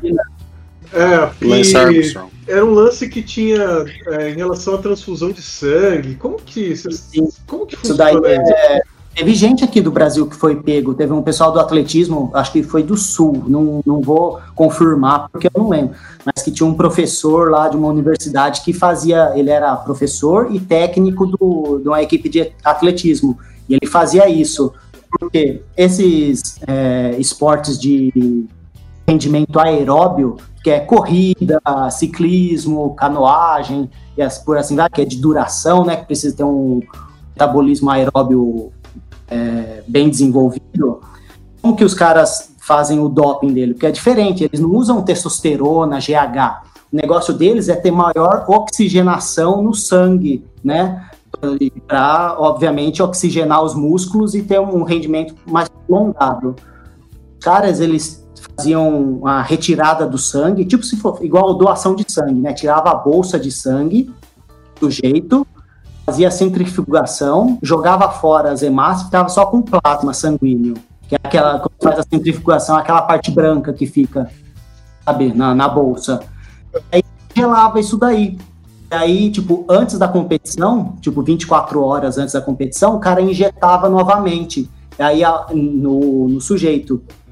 E aí aumentava esse volume sanguíneo e aumentava a oxigenação dos músculos. Só que isso daí é uma merda sem tamanha, porque você não sabe como que o cara guardou isso daí, se teve, tipo, apodrecimento, né, se, se decompôs o material, injetar novamente. Nossa, isso dá um, um BO gigantesco corpo. Na época, o que eles falavam, o que eu, se falava do assunto, que assim, deu certo pra ele por muito tempo, inclusive, porque era um negócio que era difícil de você identificar. E o outro problema era exatamente, exatamente isso que você falou, que era assim, de todas as formas de doping, era uma das mais perigosas que existia, assim, pelos consequências. Sim, é perigoso. Ele ganhou, acho que sete vezes aquele Tour de France e ele teve que devolver os títulos. Ele, ele perdeu, né? Depois que descobriram. E como que é difícil de, de descobrir esse doping? Porque o cara usa o, o sangue dele mesmo. Então, tipo, congela o próprio sangue, o próprio plasma sanguíneo e depois rein, é, reinjeta, né? Reintroduz nele. Então é dificílimo pegar. Eu, eu sinceramente não sei como se pega. Se, se tem algum exame que consegue analisar isso, ou se é por meio de, de provas, assim, com denúncias e tal. Será que é uma variação na. vê- Mede o tanto de hemácia? Não sei. Amarra o cara na cadeira e bate dele até ele confessar. Mas no caso dele foi por denúncia, não foi? Porque ele obrigava a equipe a fazer isso também, tinha um lance assim. Ah, eu não vou lembrar do caso dele, disso daí, como que foi pego. Mas já várias pessoas foram pegas, porque é gravíssimo esse. Gravíssimo como doping e gravíssimo para. É um dos mais perigosos de se usar como, como droga, né? Mas aí vocês estão falando de coisa que realmente dá um ganho no corpo do cara, né? E aí, vocês já viram aqueles cara que, que injeta óleo de, de, de cavalo lá no, no- no braço? no- Nossa, esse daí é bizarro, porque o- esse cara ele não tem músculo nenhum mesmo, né? É, É só um uma bola ali. É, um edema naquele músculo que ele injetou algum tipo de óleo, que tipo fica encaroçado, né? Porque depois forma uma capa, né? O, o corpo protege aquela, aquela É, merda, fica encapsulado, né? fica encapsulado para não vazar para os músculos e dar mais problema. Aí o cara ele tem ba- basicamente um monte de silicone no corpo, né? Um monte de é o maior trapézio de Curitiba lá, que o cara que tem um trapézio gigante lá. Lembro de uma coisa que uma reportagem no Fantástico mostrando isso, que teve uma época que o pessoal no Nordeste, porque eles não têm, não tinham, né, não tem dinheiro para comprar os anabolizantes e para compensar eles estavam usando óleo para injetar, né, e ganhar o peito, o braço. É, teve uma época lá que foi assustadora a quantidade de aumento de casos de amputação, porque necrosa o músculo, aí o cara tem que cortar o braço porque tá podre. Doido, velho. Então, E se eu- o óleo Isso tá, em- pode fazer não isso. tá né? esterilizado nem nada. Não, e é um negócio que não fica nem anatomicamente correto, cara. Você vê que é uma bola ali, que é, que é uns músculos que nem existe ali, cara. Que, tipo, parece um boneco do Dragon Ball, os caras, saca? Não, não- não vira um ser humano aquilo. Nossa, que horror, cara. É muito- Padrões de beleza. Não sei qual, quem que acha bonito, né? É, mas isso que você falou agora é o que motiva a maior parte das pessoas a tomar esse tipo de coisa. São padrões, assim, que se adoptam. É só que se encaixar num padrão Exato. estético. E aí, É, a- a- essa parte de academia e musculação tá, tá muito mais em volta, assim, na, na questão de marketing, assim, falando, tá muito mais em volta nessa questão de, de beleza do que de saúde, né? Cara, Sim. 90% das pessoas que estão ali, elas não estão pela saúde, né? Elas querem ficar bonitona, tempinho, né? Então, mudou um, mudou um pouco o perfil. É claro, boa parte ainda vão ficar gostoso, gostosa pro verão, né? Ficar o sarado do verão. Aí só que bastante gente agora, porque cresceu muito o número de obesos e pessoas com síndrome metabólica, né? Então, é diabetes, hipertensão é, e essas outras é, triglicérides alto, colesterol. Então, bastante pessoas vão agora voltando para a saúde. Então, tá meio que misturado o perfil de academia. E parece que quanto mais velho, mais vai para questões de saúde, né? Ah, Porque aí os jovens vão para ficar fortinho pro verão. O pessoal com mais idade vai para ficar bem de saúde. É porque seria estranho, né? O tiozinho de 60 anos querendo ficar gostoso lá. Velho gato. Mas tem, mas tem. cara. E tem, isso tem. O, então, inclusive, assim, agora que você falou isso, é, como que você imagina que vai ser o retorno das academias? Assim, o pessoal vai. Vai o quê? Para emagrecer 20 quilos cada pessoa, cada um, né? Porque todo mundo ficando em casa. É, eu lembro que quando começou a quarentena, você via todo mundo lá postando treino no Instagram e tal. Vamos lá, gente. Eu, eu vou defender, o, vou defender o Alex aqui, que todo dia ele tá malhando, hein? O Alex tá Defende mesmo. eu aí, defende eu aí. É, o Alex, ele, ele não, não parou o ritmo dele aí. Na verdade, eu acho que ele ficou até mais forte aí, cara. Então, mas uma, uma galera não teve, mas já tem uma galera que você já tá vendo mais fazer nada, já tá de boa, não tá mais treinando nada, deu uma parada já. Ah, depois que fechou a Smart Fit, eu nunca mais relei num peso, cara. E tem peso aqui em casa, cara. Mentira, você relou sim. Eu relei, relei e tive uma, uma lesão no. no- Ah, você no contou pulso. isso, você foi treinar e que... Fez um treino já deu ruim aí, cara. Ah, depois de um tempão parado aí que quer voltar com o mesmo peso. É porque na hora você nem sente, né? Você vai lá e pega. Então vai ser complicado isso, porque já é complicado ter ficado treinando em casa, né? Porque é, é totalmente desmotivador. E também pela falta de aparelhos, né? Não é que todo mundo sabe o que vai fazer. E, e, tipo assim, é, eu tinha o, o treininho que eu ia lá na academia, tava lá a lista de exercício. Agora eu tô em casa, não tem aparelho nenhum, o que que eu faço, né? As pessoas não têm esse respaldo para saber o que fazer e não tem os aparelhos para fazer em casa. O cara né? pega Então- um saco, saco de feijão ali, 2 quilos, pega uma vassoura, bota dois sacos de feijão ali e faz um. O Jean, que- o Jean que gravou com a gente, ele faz isso, né? Você vê os stories faz- dele, A maior motivação dele pra ir no mercado é ficar levantando a sacola lá da compra. pra poder- Pega lá, fica congelado e fica fazendo levantamento de ombro. Então, o Jean faz essas coisas aí, cara. Nossa, mas a gente vai ter que se adequar a isso por muito tempo, porque um dos grandes ambientes de propagação do vírus é a academia. Por causa da quantidade de gente que vai lá, é suma, tosse e divide os mesmos aparelhos. É muito propício, né? Então, aí eu estava lendo os estudos sobre Covid, tem dois outros fatores que ainda ajudam a piorar esse ambiente. O primeiro é o ar-condicionado. Eles viram, na- agora eu não lembro se foi na, foi na China, e um cara infectado, ele foi, ele foi num restaurante, família, ele tossiu lá, e pelo ar-condicionado, só no tempo que ele estava jantando, ele infectou mais 40 pessoas. Puta que pariu.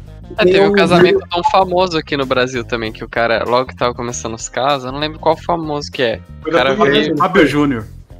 Acho que foi, tipo, veio, o cara veio de outro país infectado na festa do casamento, infectou todo mundo. Não, todo mundo não, mas Da- pelo menos o 40 negócio da pessoas. Foi isso também, né? Foi o casamento da irmã dela que todo mundo pegou Covid aí nesse casamento. aí. Por causa do É, cara da o ar-condicionado ele é um grande propagador do vírus, né? Porque ele puxa para ele, depois solta e todo mundo que tá lá respirando vai pegando. Outra coisa que também piora na academia, e foi um estudo que mostrou isso na Coreia do Sul. E o ambiente da academia faz aumentar a temperatura, né? Todo mundo lá tá se exercitando e tal, e aumenta a temperatura da, da sala. E aumenta a umidade. Aumentando a umidade do ar, o vírus fica mais circulante por mais tempo. Então, tipo, teve lá o caso que eles desco- descobriram isso, foi numa aula de dança, dança fit, né? Não aquela que todo mundo encosta um no outro, mas sabe, cada um no cantinho fazendo um movimento. Tipo Zumba. É tipo zumba, é. E tinha um professor infectado, ele dava aula para as pessoas, né, duas vezes por semana, 50 minutos, e não tinha mais contato com nenhum dos outros alunos. Em um mês ele infe- infectou 120 alunos. Então, tipo, a academia vai ser, teria que ser, né, uma das últimas coisas a ser reaberta, porque não tem condição de você vai como que vai melhorar o ambiente? Vai fazer três pessoas entrarem lá por vez, não pode ligar o ar condicionado. Cada um vai usar um aparelho e não vai passar por, pro outro e tipo, se for embora os três, vai limpar, vai esterilizar a academia inteira de novo. Os caras não limpam, mas, mas nem o, o assento que eles usam vai limpar. Não tem como, cara. Eu vi uma foto muito engraçada, e pior que é verdade ela. Agora eu não sei se foi na Inglaterra, mas foi num dos países lá da Europa, que eles reabriram. Eu acho, eu acho que era um box de crossfit. Aí dá lá, hein? abrir lá, porque, tipo, não tem igual a academia, que é um monte de aparelhinho e tal. Tipo, é mais uma área aberta, um galpão com os pesos, né? Então, Aham. dentro do galpão, os caras fizeram várias caixas, tipo assim, de 3 por 3 por 3, né? 3 de comprimento, 3 de altura e 3 de largura.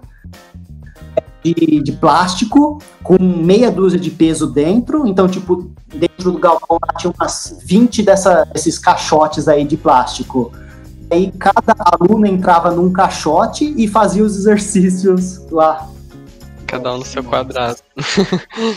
Pô, mas aí também é melhor fazer em casa também, né, velho? Dá um jeito. Pra fazer isso daí, é melhor ficar em casa. É. Mas é, alguns box aqui em Bauru já estão reabrindo. É, eu não, não, não sou crítico o suficiente a dizer o quão isso é correto ou não. Mas, por exemplo, eles estão pegando quadras de futebol, por exemplo, Society, pegando, sei lá, dividindo ela em, em vários quadrados bem espaçados, né? Aí a pessoa chega lá, ela vai ter só os equipamentos disponíveis nesse quadrado, que é, é, é céu aberto, né? Chega de máscara, com a sua garrafinha, faz o exercício. Ao fim do exercício, ela pega o. Cada um tem seu sprayzinho de álcool, né? É, passa em todos os equipamentos, inclusive nas mãos. E vai, chega a próxima turma. Fica fazendo esse processo de esterilização, entre aspas, né? Não sei o quão efetivo ou não efetivo é. Aí Mas chega lá, o, o- vidrinho de álcool tá infectado, né? O cara vai. É, Mas é mais ou menos a mesma ideia desse daí que eu falei, né? Só que Isso, não isso, tem a- essa caixa de plástico em volta, né? é no Isso, isso. campinho do Society. é. Por ser a, a- em ambiente aberto, né? E vocês estão fazendo exercício em casa? Eu sei que o Alex tá, mas e o, o Eu tô, tô. Eu também. Tô treinando todo dia, mas não musculação. Eu treino pro, pras lutas, né? Caraca, mas, mas é tipo um shadow boxing assim? Tipo old boy? É, tipo, eu montei um mokudin, né? Um, um homem de madeira, tipo, que eu coloco a armadura nele e bato nele. Caraca. Isso é bom pra, pra distrair, liberar a raiva. É, o problema é que ele não revida, né? Então não dá pra treinar muito, mas. Mas tá dando pra treinar. Ô, Andrei, o que, que você vê assim de, de futuro de academia, de exercício físico? Como é que vai ter que ser feito agora daqui pra frente? Você acha que vai voltar? Você acha que as pessoas vão ter que se adequar a essa nova, nova história do mundo aí, vamos falar assim? Ah, vai ser duro, né? Esse, essa reabertura, porque você tem que pensar, tem os dois lados, né? O de saúde, eu sou totalmente a favor de não reabrir as academias e tal, por causa que não tá sob controle a doença, é, não tem como fazer essas medidas protetivas é, de segurança, segurança sanitária. Só que aí tem os profissionais que só vivem disso, né? O cara é personal, trabalha, a única renda dele é aquilo. Enquanto, enquanto não passa isso, como que ele vai, vai ter a renda, né? É complicado o lado dele também. Eu entendo o lado desse. E eu tenho vários amigos que estão nessa situação, né? Mas vai ser duro essa reabertura de forma consciente. Primeiramente, pelo que eu já, já li, né? A questão do ar-condicionado te- teria que ser abolida. Um passar, que se alguém estiver infectado, não passar para todo mundo que estiver na sala ou ser igual o Orison falou, do, dos ambientes mais abertos, dá para todo toda academia ter um ambiente aberto e alugar um- uma quadrinha, né, de, de society e tal para fazer os seus exercícios. É. O- outra coisa, ter que usar máscara, tipo, você vai lá treinar de máscara, você não vai ficar sem máscara. Tanto para você não pegar quanto você não passar, se tiver, né? Coisa que eu vi que a academia da minha mãe tem feito, que é, não voltou, a, não reabriu, eles estão alugando os aparelhos. Tipo, quem quer pegar e treinar em casa, né? Pode alugar lá as anilhas, as barras e treinar em casa sozinho. Eu acho isso uma. Eu achei uma alternativa, uma ideia muito boa. É, então, algumas academias estão fazendo algumas aulas online, né, com aparelhos, assim, usando banquinho, coisas que você tem em casa, né, não é, não é tão eficiente quanto um treino de academia, mas pelo menos a pessoa não fica parada, né. E alguns boxes de crossfit estão fazendo isso também, eles estão cedendo algum, alguns pesos, né, alguns querobel, algum colchãozinho, colchonetinho lá pra O, box do, do Alex fez isso. Isso. Aí eles passam um treino online, né? E a pessoa pode ir acompanhando. De repente, às vezes, uma pessoa liga, faz a live, é uma convidada, né? Que, pra mostrar que tem um pessoal. Pro pessoal não desanimar, né? Essas É, eu lives são acredito. importantes para manter o pessoal ativo, né? Sim. Mostrar que você está se importando, que ela tá em casa, consciente da situação, e que você quer ajudar ela a treinar, já que ela não tá treinando indo na academia, né? É importante Sim. ter esse contato online. É, o, o Dourado que grava com a gente, ele tá fazendo sempre live aí de exercício aí, cara. Sempre passando vários exercícios aí e sempre dando entrevistas também. É, um grande abraço pro meu coach dourado aí que vai fazer eu ganhar o Mas então, pro pessoal que treina ninjutsu, não vai mudar nada essa questão de treinar com máscara, né? Verdade. Não, mas assim, vamos assim, levar em consideração que o mundo vai voltar ao normal assim, em algum momento, as academias vão retomar e tal. Grande parte das pessoas que escutam a gente são nerds e que são aquele estereótipo do nerd, assim, que é o cara que não treina muito, assim, né? O que, que você reco- indica, recomenda para pessoa que quer começar, levando em consideração que o mundo estará normal de novo? Não fazer crossfit. Já vai tirar essa recomendação. Jamais! Não vá pro crossfit. o ideal é, primeira coisa, quando se vai achar uma atividade, é achar uma atividade que dê prazer. Porque o, o exercício físico, qualquer um que você for começar, tem que ser prazeroso para você e vai trazer benefícios. Se você gosta de lutas, ache uma que você, você goste e que e aí você faça. Você gosta de crossfit, vá lá, é, use, experimente, né? Se você quer ver como que é a musculação, vai lá. Ou você gosta mais de esportes coletivos, ache um que você gosta. A coisa mais importante, primeiramente, é você achar um que você gosta, porque aí você vai fazer a coisa mais motivada e é mais difícil de você parar. Porque o ganho você vai ter, algum ganho vai ter. É, você vai ter uma satisfação própria, né? Independente do. E depois que você achar isso, é achar, um, achar o que você gosta, né? Você tem que saber o que você gosta e achar um lugar que te proporcione os profissionais para a manutenção disso, né? Não adianta você, assim, ah, eu gosto de crossfit. Você vai num box e aí o professor não é adequado. Tipo, você quer um negócio mais. É, mais família ou que o cara não seja tão exigente, mas aí você vai num que o professor é, é aquele é, estereótipo de, de general, assim, vai, vai, vai, vai. É, vai, vai. É o Terry Crews lá dando aula de academia. né? Tipo, aí não é a atividade que, que, tá, que não está adequada para você, mas é o lugar que você achou. Então, acha outro box que seja adequado pro que você quer, né? Eu acho que também é importante também o cara fazer uma, uma avaliação física também, de começar, independente do esporte que ele for fazer, o cara saber também se ele tem às vezes alguma limitação crônica, alguma coisa assim. né? Assim, sempre é importante fazer uma avaliação antes, né? Se você tem algum tipo de lesão, se não tem problema cardíaco. É, então, essa pessoa cardíaca não sabe, né? Descobre É, na então, hora é- ali, velho. Se, se infartar na hora ali, já descobriu. Deixa o pau torar. Física depois da grama. Não sabe o que fazer, depois o cara cai lá estribuchando no chão. O que vai fazer? É muito louco. O, o- o educador físico, ele, o, o professor de academia, ele tem algum, alguma noção de, de primeiros socorros, assim, ou A fudeu? gente tem um semestre. Não, a gente tem um semestre de primeiros socorros, sim. Tem, tem. Mas é, o complicado do primeiros socorros é que basicamente é, chame o bombeiro, né? Ah, deu, deu merda, chame o bombeiro. Fodeu. É, é um gabaritado para fazer muita coisa. Uhum. Para deslocamento de ombro, sabe, de osso, assim, ou por exemplo, eu já vi um caso de uma de uma moça, ela estava fazendo um leg press. Eu não vi pessoalmente, eu fiquei sabendo, né? Ah, que a perna virou, né? É que ela quebrou as duas pernas. Ai, caralho. Caralho, cara. Mas também enfiou Então- 400 quilos ali no leg press ali também, né?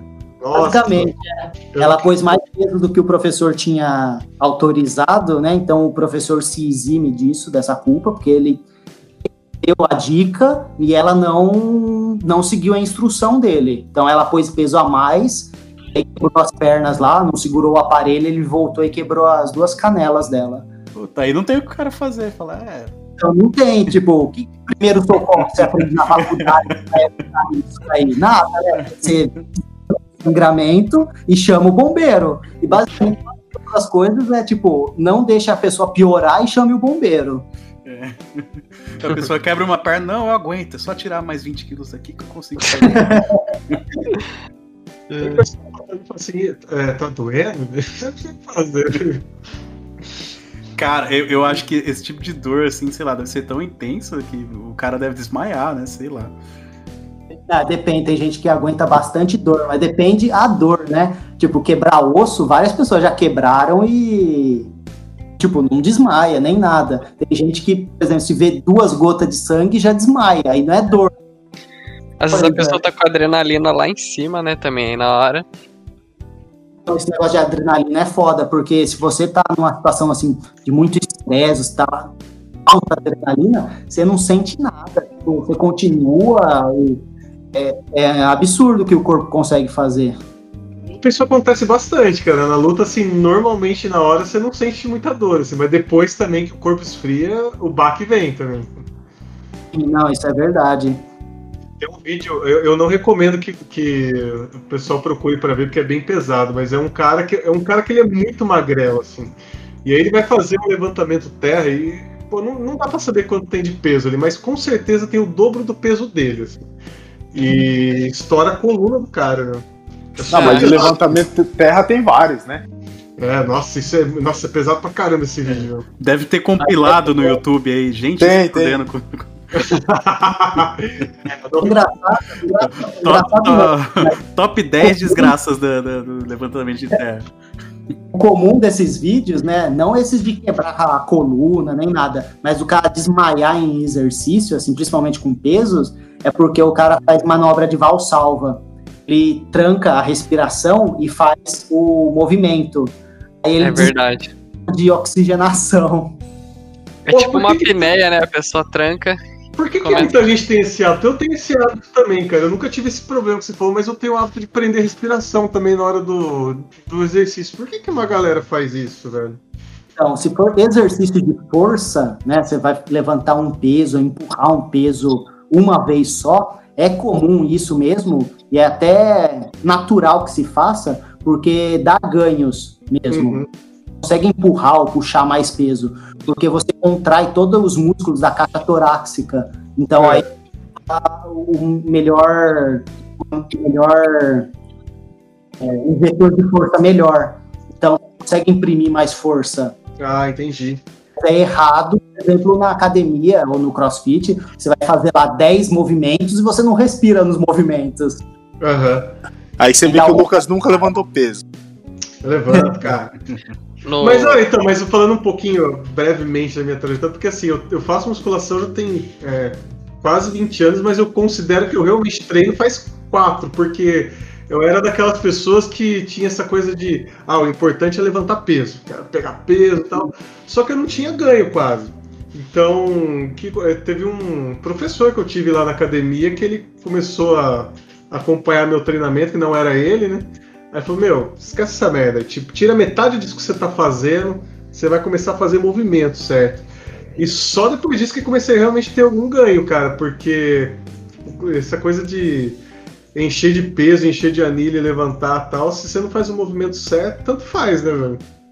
Não serve muito. E também tem a questão que sempre no começo você ganha primeiro força para depois hipertrofia. Isso é um natural, que sempre primeiro se ganha primeiro força e depois vem o processo hipertrófico. A questão natural do corpo, porque você está aprendendo o movimento, então tem, tem uma primeira adaptação neural, né? Depois que começa a vir as adaptações fisiológicas e metabólicas que fazem a hipertrofia muscular, o músculo crescer. Então é natural, no começo se ganha mais força do que peso, né? Do que é peso, né? Massa muscular e tal. Aham.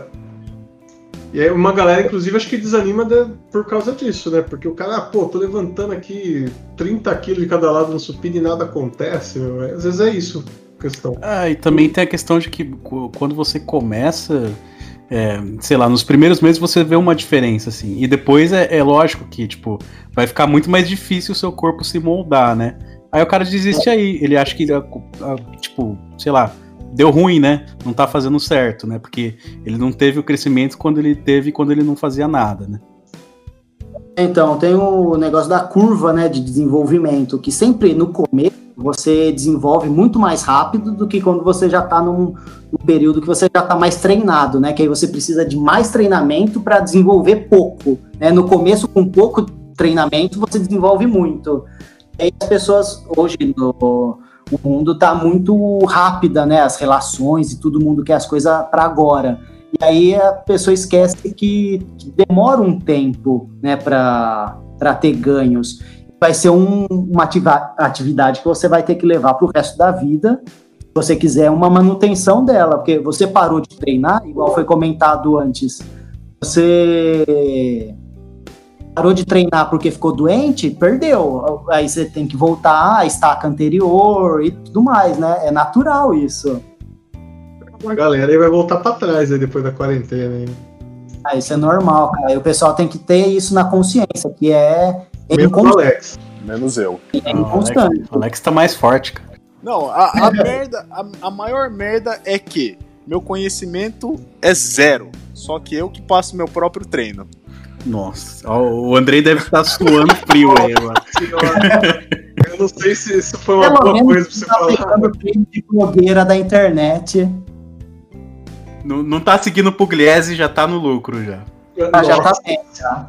Tem uma hora e meia que a gente tá conversando já, uma hora e quarenta. Aí 40. Então, quem que- puxa aí, Lucas, aí o final, do, a reta final aí.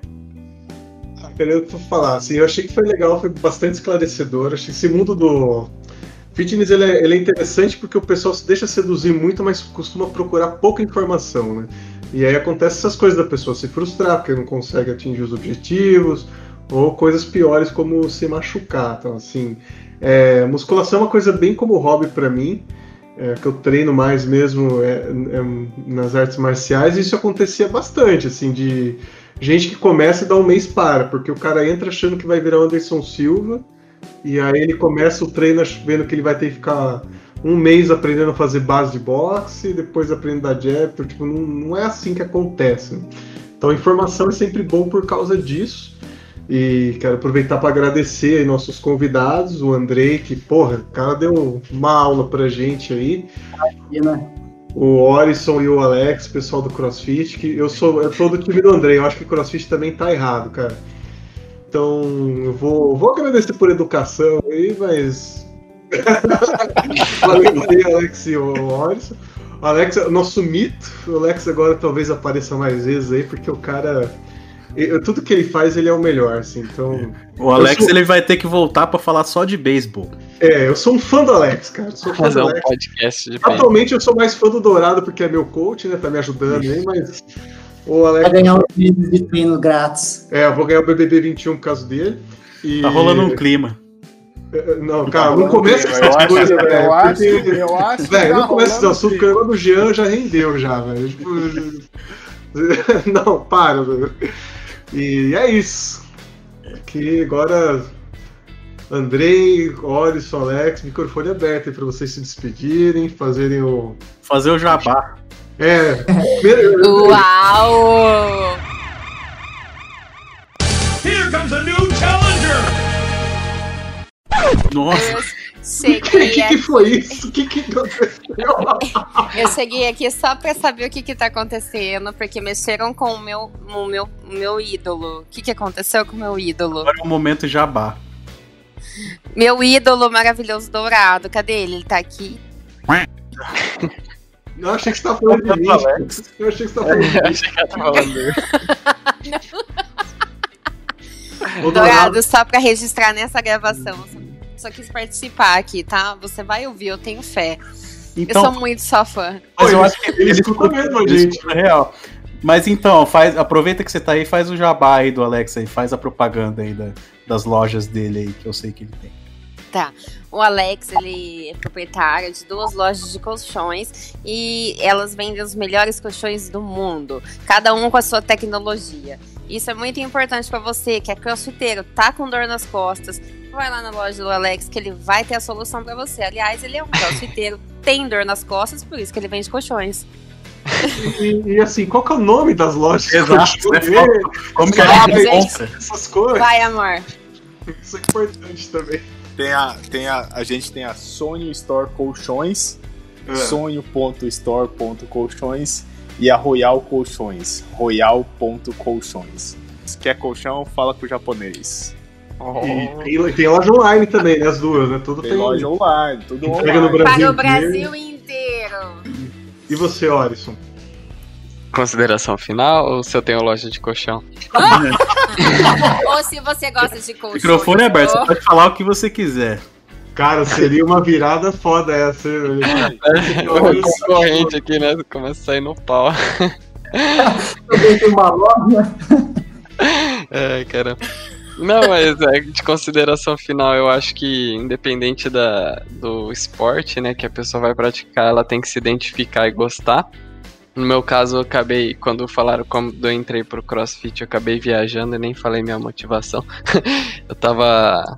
Eu tava procurando uma válvula de escape, né? Como eu falei, eu tava meio deprê. Minha irmã me chamou, acabei gostando, me identifiquei, mas se não é o cross, pode ser academia. Se você gosta de luta, tem, ache alguma que seja legal. E como o Andrei falou, né? Ache bons instrutores, bons professores também. Mas foi E- aquilo mesmo? Você tinha tomado um pé mesmo ou era piada? É, eu tá, não, eu tinha Caralho, tomado mesmo, mano. tinha tomado. Eu tava, tava na bed e minha irmã falou: Ah, você tá parado aí, você não tá fazendo nada. Procura uma válvula de escape. Tá vendo que a sua ex perdeu? Agora você tem tanquinho, cara. Você tem um- Eu posso perguntar uma coisa que eu entrei agora, não sei se isso Pode. foi falado aqui, né? Só que eu falei, é quem começa a fazer crossfit? Faz crossfit só pra querer tirar a camisa em público? Eu acho que sim. Ah, tem, tem um pessoal lá que não faz nem o warm-up, o cara. cara já chega sem camiseta. O Alex. Olha, o Alex virou esse cara, porque o dia que a gente foi buscar carvão lá, que o dono da loja ficou apaixonado por ele, cara. Foi tudo inexplicável nesse dia. O Alex ter tirado a camiseta do nada, tudo inexplicável nesse dia. Aí o cara virou e falou: Nossa, se tira esse moço daqui, senão eu vou passar mal. É verdade. Pediram pra gente ir embora com as do Alex, cara. Isso é brincadeira.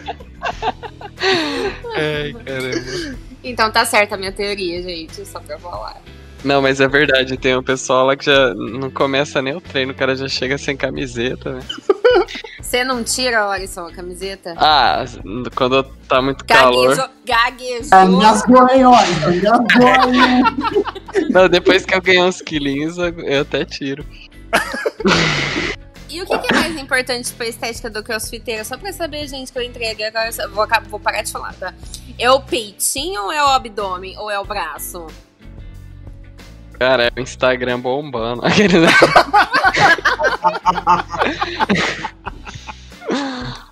Você Ah, vê, o pessoal vira blogueirinho, não sei o que, que acontece, cara. É, aí o Alex, eu nem, nem gostava de Instagram, agora não sabe do Instagram.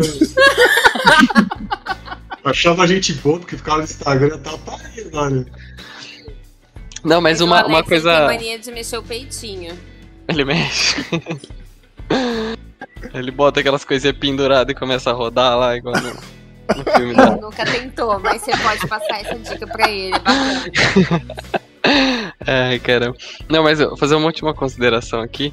É, Uma coisa que eu achei legal do, do Cross, assim, é, não o Cross em si, mas é porque pelo fato dele agregar aquela a questão de levantamento de peso olímpico, né, de ginásticos, eu achei que isso deu uma visibilidade muito boa para esportes olímpicos mesmo, sabe? Hoje em dia eu vejo, pelo menos no, no ambiente assim do cross, eu vejo muita gente dando bastante atenção para ginástica olímpica, é, vendo competições de levantamento de peso que até então, pelo menos no meu nicho, né, no meu meio de pessoas, é- era um esporte que ficava à margem, né? Ninguém prestava muita atenção, ninguém debatia muito sobre. Eu acho que todo esporte tem sua importância e merece é, ser visto, debatido, ser valorizado, né? E eu achei bacana nesse sentido. Hoje eu gosto de ver competições de levantamento de peso, por exemplo, eu vejo a ginástica olímpica de uma outra forma, eu fico, nossa, realmente esse cara treinou muito, ele tem uma técnica, porque quando eu tentei fazer isso, eu vi o quão difícil isso é. E é isso. Ah, você gosta do levantamento de peso, né? Que inclusive é muito legal assistir competição disso. Bacana pra caramba. Eu entendo sobre levantamento de peso porque o Alex, antes de dormir, ele fica assistindo levantamentos de peso daqueles chineses. Gente do céu, vamos encerrar isso, pelo amor de Deus. Andrei, suas considerações. Andrei, suas Não, Primeiramente, eu agradeço o convite. É, foi a minha primeira experiência no podcast e tal. Espero não ter falado muita asneira. Porra, pelo contrário, cara. Se teve alguém que acrescentou hoje que foi você. Pô, nem agradeci também. Obrigado aí pelo convite. E, é, chamar mais vezes, vai ser um prazer fazer parte da equipe de novo. Legal. E ah, para qualquer um que está escutando, faça a atividade física que quiser, mas faça consciente e com bons profissionais. Se for crossfit, academia, o Alisson ele roubou o que eu ia falar, né? Cada um faz o que quer, né? Faz a atividade que gostar e com bons profissionais. Mais ou menos a mesma mensagem que eu ia falar. Perfeito. Fecha aí então, Caio. Falta você aí. O Caio. Desistiu também? ele foi. Depois corta, ele foi mijar. Ah, Caio colocou aqui. Então o Caio não tá aqui, eu vou encerrar então, já que tô falando tchau por ele. Ele vai, provavelmente vai falar pra vocês mandarem trabalho 3D pra ele. É isso. Então, é, eu sou o Lucas Rolan. É, para quem vai ficar com a gente depois aí para leitura dos comentários até daqui a pouco. E para quem não vai, até semana que vem. Tchau. O quê? Valeu, pessoal. Tchau, tchau. Obrigado. Valeu. Falou, falou.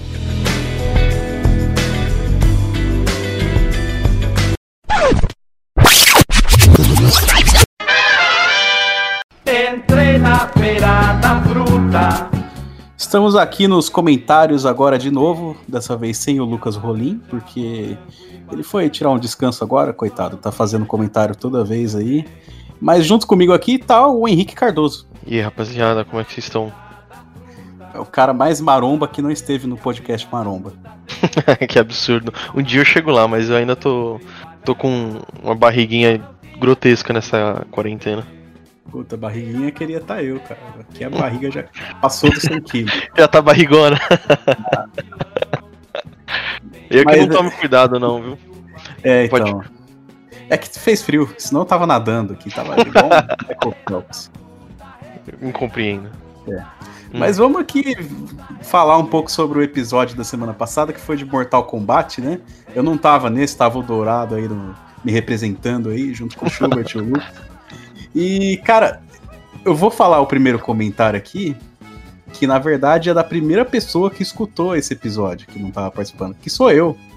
E eu queria falar pra você, Henrique, o que, que foi aquilo lá que o Lucas falou do Batman da série do Adam West, cara?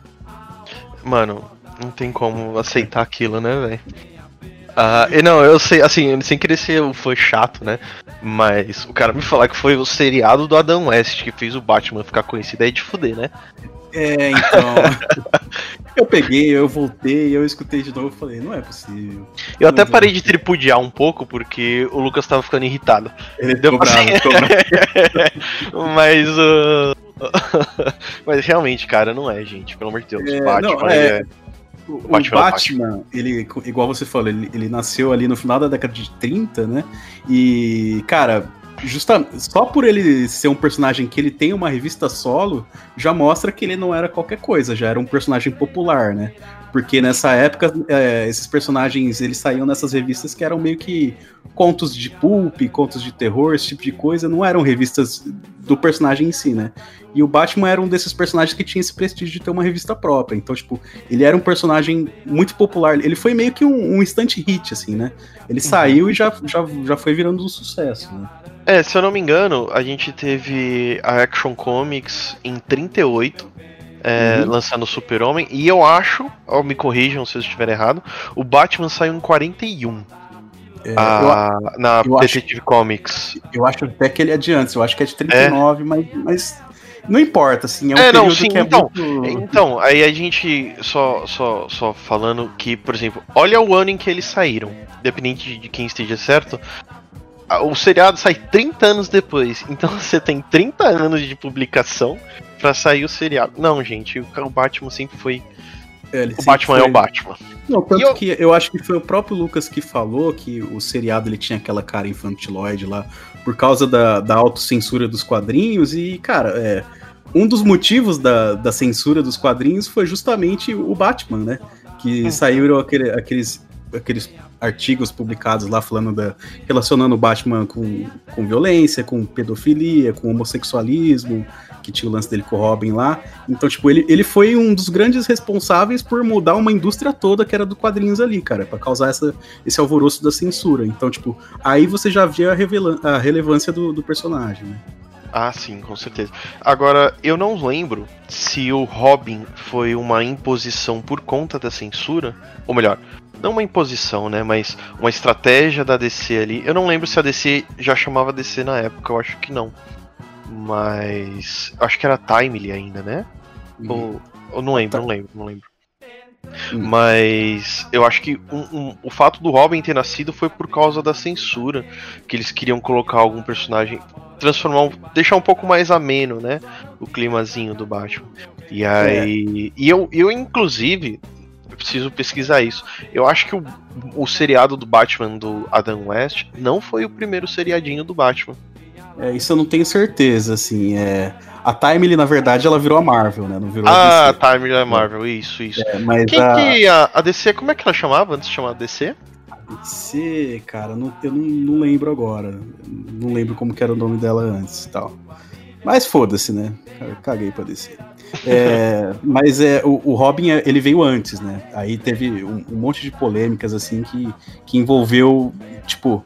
Porque é, era muito esquisito o relacionamento dele com o Batman ali na década de, de 50, acho, não lembro onde surgiu. Que, cara, é, sei lá, eles pareciam, eles dormiam na mesma cama, tinha esse monte de Eita. problema, assim, que, que levou a, a um- uma revolta de um, de um cara aí, que ele começou a, a criar artigos, a, a falar que quadrinho não era pra criança, que era algo muito impróprio e tal, que Uhum. acabou levando à censura da, da indústria de quadrinhos, que, que aí a indústria mesmo preferiu fazer uma autocensura, né? Eles Uhum. mesmos se censuraram. Mas É. assim, eu, não- eu, não- eu vou defender um pouco o Lucas aqui, porque o, o Batman, depois que ele teve esse momento de, de autocensura, ele teve uma queda bem grande nas vendas, assim, né? E o seriado ele meio que ajudou a dar um fôlego, ele recuperou essas vendas e tal. Mas ele não, não foi o que salvou, não foi o que fez o Batman ser um personagem relevante. Primeiro porque ele já era antes, e Uhum. também segundo porque o, o seriado em si só, ele também caiu a, a queda de popularidade dele ali, né? E aí a gente já sabe a história ali, que na década de 70, meio que quem criou o Batman definitivo ali foi o nosso querido, saudoso Denis O'Neill ali com o, o Neil Adams, né? Que o Denis O'Neill morreu, acho que semana passada e tal. Que ele que deu essa cara de Batman de justiceiro vingativo e tal, que deu um, um makeover no, nos vilões para eles ficarem menos bobos e mais é, amedrontadores e tal. Então, assim, se a gente pode falar que, que teve alguém que fez o Batman ser o que ele é hoje, assim, eu acho que seria o Denis O'Neill, né? Uhum. É, então, a- é, realmente, o Batman sempre foi um grande personagem e eu acho que vai sempre continuar sendo aí. Ele é um. Acho que ele é um. Ele é o maior ícone dos quadrinhos da DC, né? Mesmo tendo nomes de piso, o Batman eu acho que é o mais popular de todos. Então, ele é um personagem perpétuo, por assim dizer. Mas é isso aí. É. Agora vamos falar aí sobre os comentários do Mortal Kombat. A mandar. primeira pessoa que veio me falar aqui, cara, desse comentário, Hum. ela perguntou pra mim: vocês citaram o, o funk do Mortal Kombat? Ela me mandou o link aqui, que foi a Amanda. E aí eu, eu, eu comecei a escutar assim, porque eu, eu fiz essas perguntas do, do podcast antes de eu editar, né? Uhum. E aí eu fui escutando, fui escutando, e vocês não citaram o funk do Mortal Kombat, cara.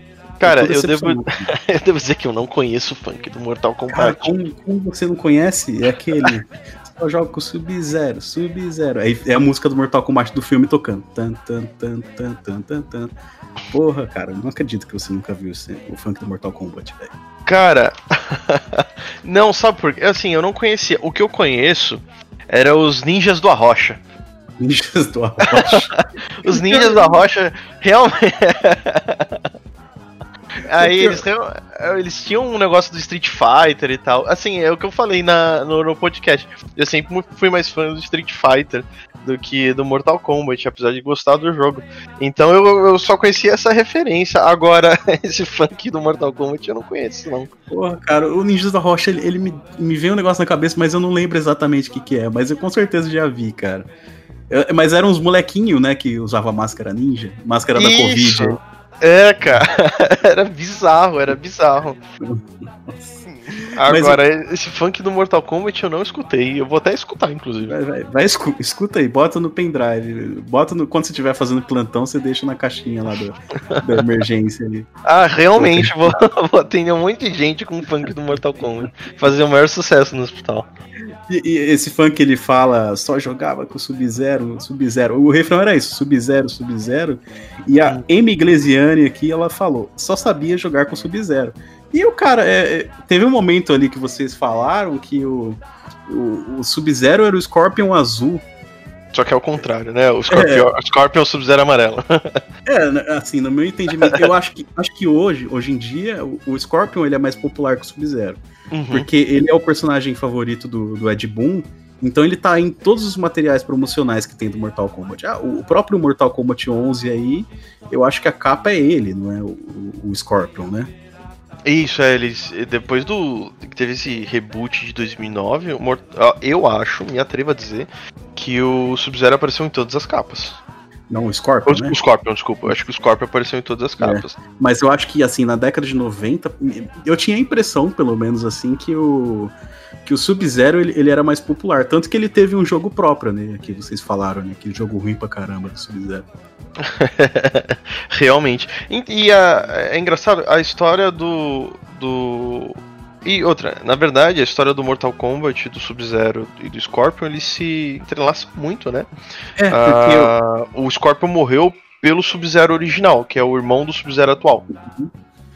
É, isso, isso é muito louco, né, isso daí, porque foi meio que um negócio, ah, a gente tinha aqui um ninja que era meio que vilão, mas a gente quer, não quer deixar ele tão mal assim, então vamos falar que quem matou o cara lá foi o irmão dele, né? E aí Uhum. começou a fazer esse monte de Sub-Zero, essas loucuras. Aí esse Sub-Zero original, ele virou, ele virou um dos, um dos ciborgues ali, né, não foi? Sim, sim, sim. Eu não lembro qual deles, cara, mas ele, ele é um. do- ah, se é- não sei se é o Noob Saibot ou se é o Smoke, sei lá. Ele é um dos ciborgues ali. É, então, o. Se eu não me engano, cara, eu... é que assim, eu não quero falar besteira porque eu não sei direito. Mas, se eu não me engano, a história é mais ou menos assim: você tinha o Scorpion e o Sub-Zero. E aí, o Sub-Zero matou o Scorpion. E aí, ele voltou e matou o Sub-Zero. Aí, o irmão mais novo do Sub-Zero original, que é o Sub-Zero atual, derrotou o Scorpion renascido. Renascido não, trevoso, né? Vamos dizer assim. E aí você tem um- essa batalha. Aí, aí essa, esse é o plot. Aí parece que o, o irmão mais velho do Sub-Zero também voltou. Agora, realmente, eu não sei se. Do. Eu não sei se o Sub-Zero original é o. É o Noob Saibot. Eu vou pesquisar isso. Pesquisa aí. É engraçado porque eu lembro que é, em uma época aí dava pra você diferenciar qual Sub-Zero era qual, Porque acho que, não sei se o original ou o atual tinha uma cicatriz no olho, assim. É, um dos Sub-Zeros tinha uma cicatriz. Essa era a diferença deles, assim. É, então, o que eu sei é que, por exemplo, o, a- o Noob Saibot, ele. Ele. Na verdade é um personagem que ele tem o. Ele é um nome ao contrário dos criadores, né? Do Ed Bloom e do Tobias, por isso que chama Noob Saibot. Agora, parece que o Noob Saibot. Não, é, É, acho que o Noob Saibot ele matou o Sub-Zero, cara. É, mas tem, tem um dos robôs que eu acho que é, que é o, é o Sub-Zero é, revivido. Mas isso meio que foda-se, né? Porque com o reboot, toda essa história dos jogos antigos do Mortal Kombat, ela não vale mais, né? Não é que ela não vale mais, é que, é que pelo, no último jogo do Mortal Kombat, rebutou. Então, tipo, a história antiga, a história dos outros, aconteceu. Ah, apesar de tudo. Só que, tipo, meio, teve uma alteração no espaço-tempo causada pelo Raiden, não foi? E aí, tipo, que rebutou o universo. então, tipo, eles deram uma explicação. Ela aconteceu, só que depois foi- voltão da capo, por assim A gente dizer. tava falando da DC aí, ó, e tá tudo interligado, né? Porque é a mesma empresa, é da Warner. E de- deram uma de DC aí, deu uma crise das infinitas terras aí, deu um bagulho assim que, tipo, foi meio que rebutou, mas aquela, a- aquela outra cronologia existe em algum canto aí. Mas agora tá tendo uma nova, que tem o, o Raiden malucão aí. Eu não joguei o 11, né? Não sei qual é a história do 11. Mas parece que tem um negócio de, de voltar pro no tempo, universo paralelo também. Então, sei lá, cara.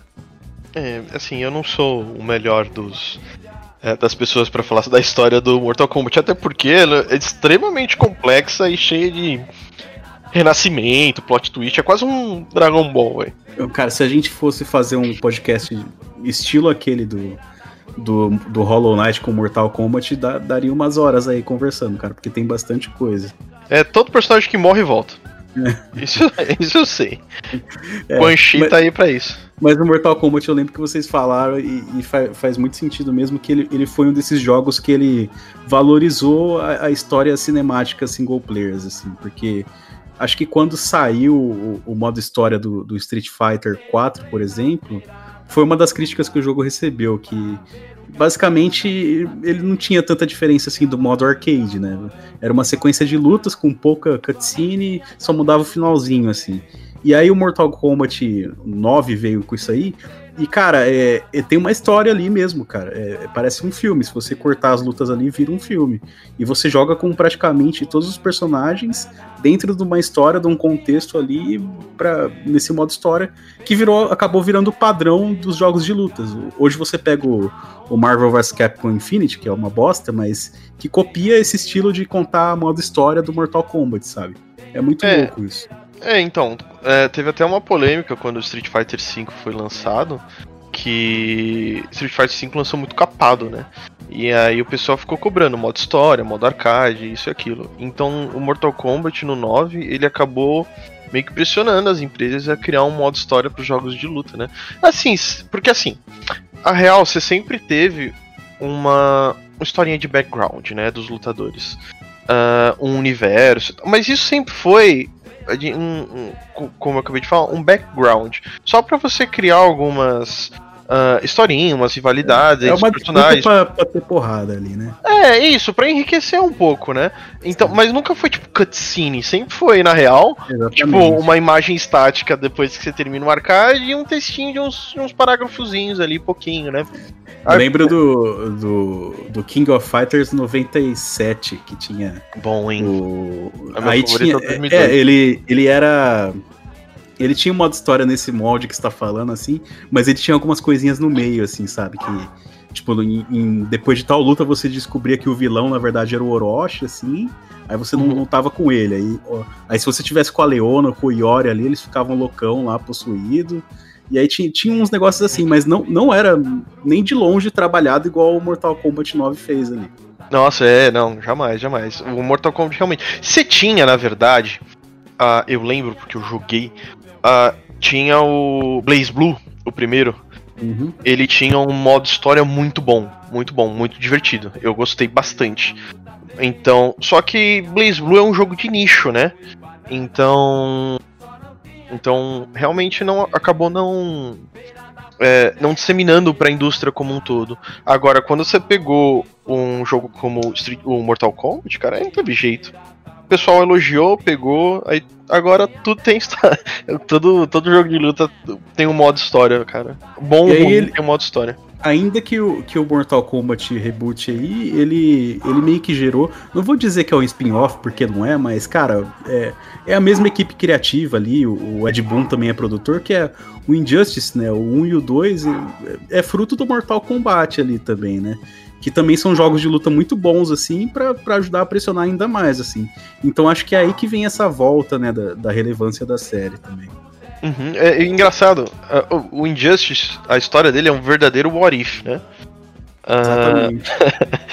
aí, aí. Só que ele é um jogo que ele é tão. tão. tão zoeiro, por assim dizer. Ele é tão. tão quebrado, mas ele é um quebrado que deu certo, sabe? Então. E é outra coisa. Só, só reafirmou pra. pra NetherRealms que. pra Warner que realmente o modinho história ele vale a pena. Agora, quando você tem realmente os vilões, todos, todos os vilões do DC, todos os heróis à disposição, é, o modo história é, fica até mais fácil, né? É, e fica até covardia comparar o, o último Injustice com o último Marvel vs Capcom, né, cara? Ah, sim, também. Não dá nem pra falar nada. Devo reconhecer que, aliás, só elogiando, a dublagem do primeiro Injustice é maravilhosa. A do Usaram segundo também.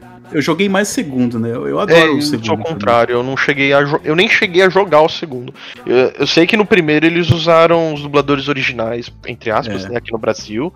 Ah, o Ma- pessoal é. mais clássico, assim, os Sim, dubladores. o Márcio Seixas dublando Batman aí, né?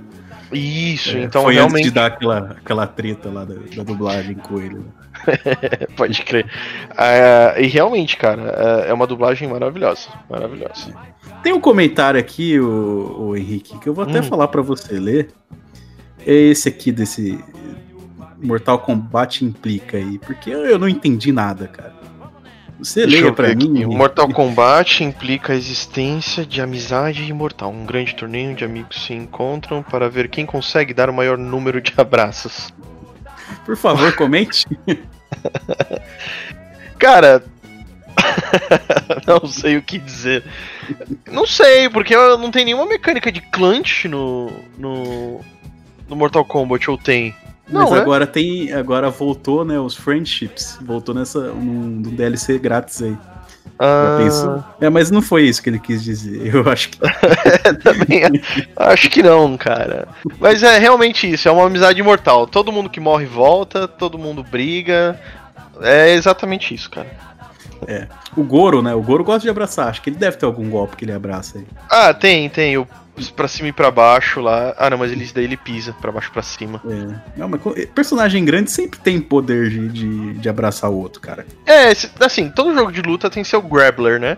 E pra ser Grappler tem que ser grande, não tem A jeito. mensagem aí foi do Y, Lucas Y, já participou aqui com a gente pra falar de alguma coisa que eu não lembro.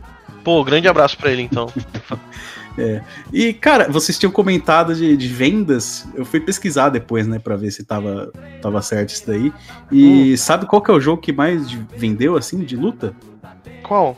Não foi nem Mortal Kombat e nem Street Fighter. Dragon Ball Fighters. Não foi Dragon Ball também. Puta, então não sei qual que é. Qual que Foi- é? Mas aí vai ter uma polêmica se é jogo de luta ou não é, que foi o Super Smash Bros. Cara, esse é um terreno que não sei se tem como. Mas. Mas ele, ele tem competição ali na Evo, né? E, assim, desde que lançou o Melee, nunca saiu É, de lá. É, isso é verdade. Então, ele tem um cenário competitivo. Agora, se é jogo de luta, assim, é porque te- tem que ter barra de HP, né? Aí tem, tem esses- essas questões. Mas ele tem É. uma mecânica de jogo de luta, né? Então, É só a finalidade que é diferente. até mesmo na, E- na Evo é complicado a questão do. do. Smash. do, do Smash Bros. justamente por causa disso. Ele tem uma comunidade meio tóxica, o Smash Bros. Melee, né? Ah, então você tem. ah, até pelos próprios jogadores você- eh, da, da Evo dos outros jogos, eles meio que dão uma segregada no pessoal dos do, do Super Smash Bros. Melee, né? Mas ele tá na Evo, realmente, cara. Ele realmente É, tá na Evo. no Eu caso, considero um jogo um fighting game. Eu considero um fight game, apesar de tudo.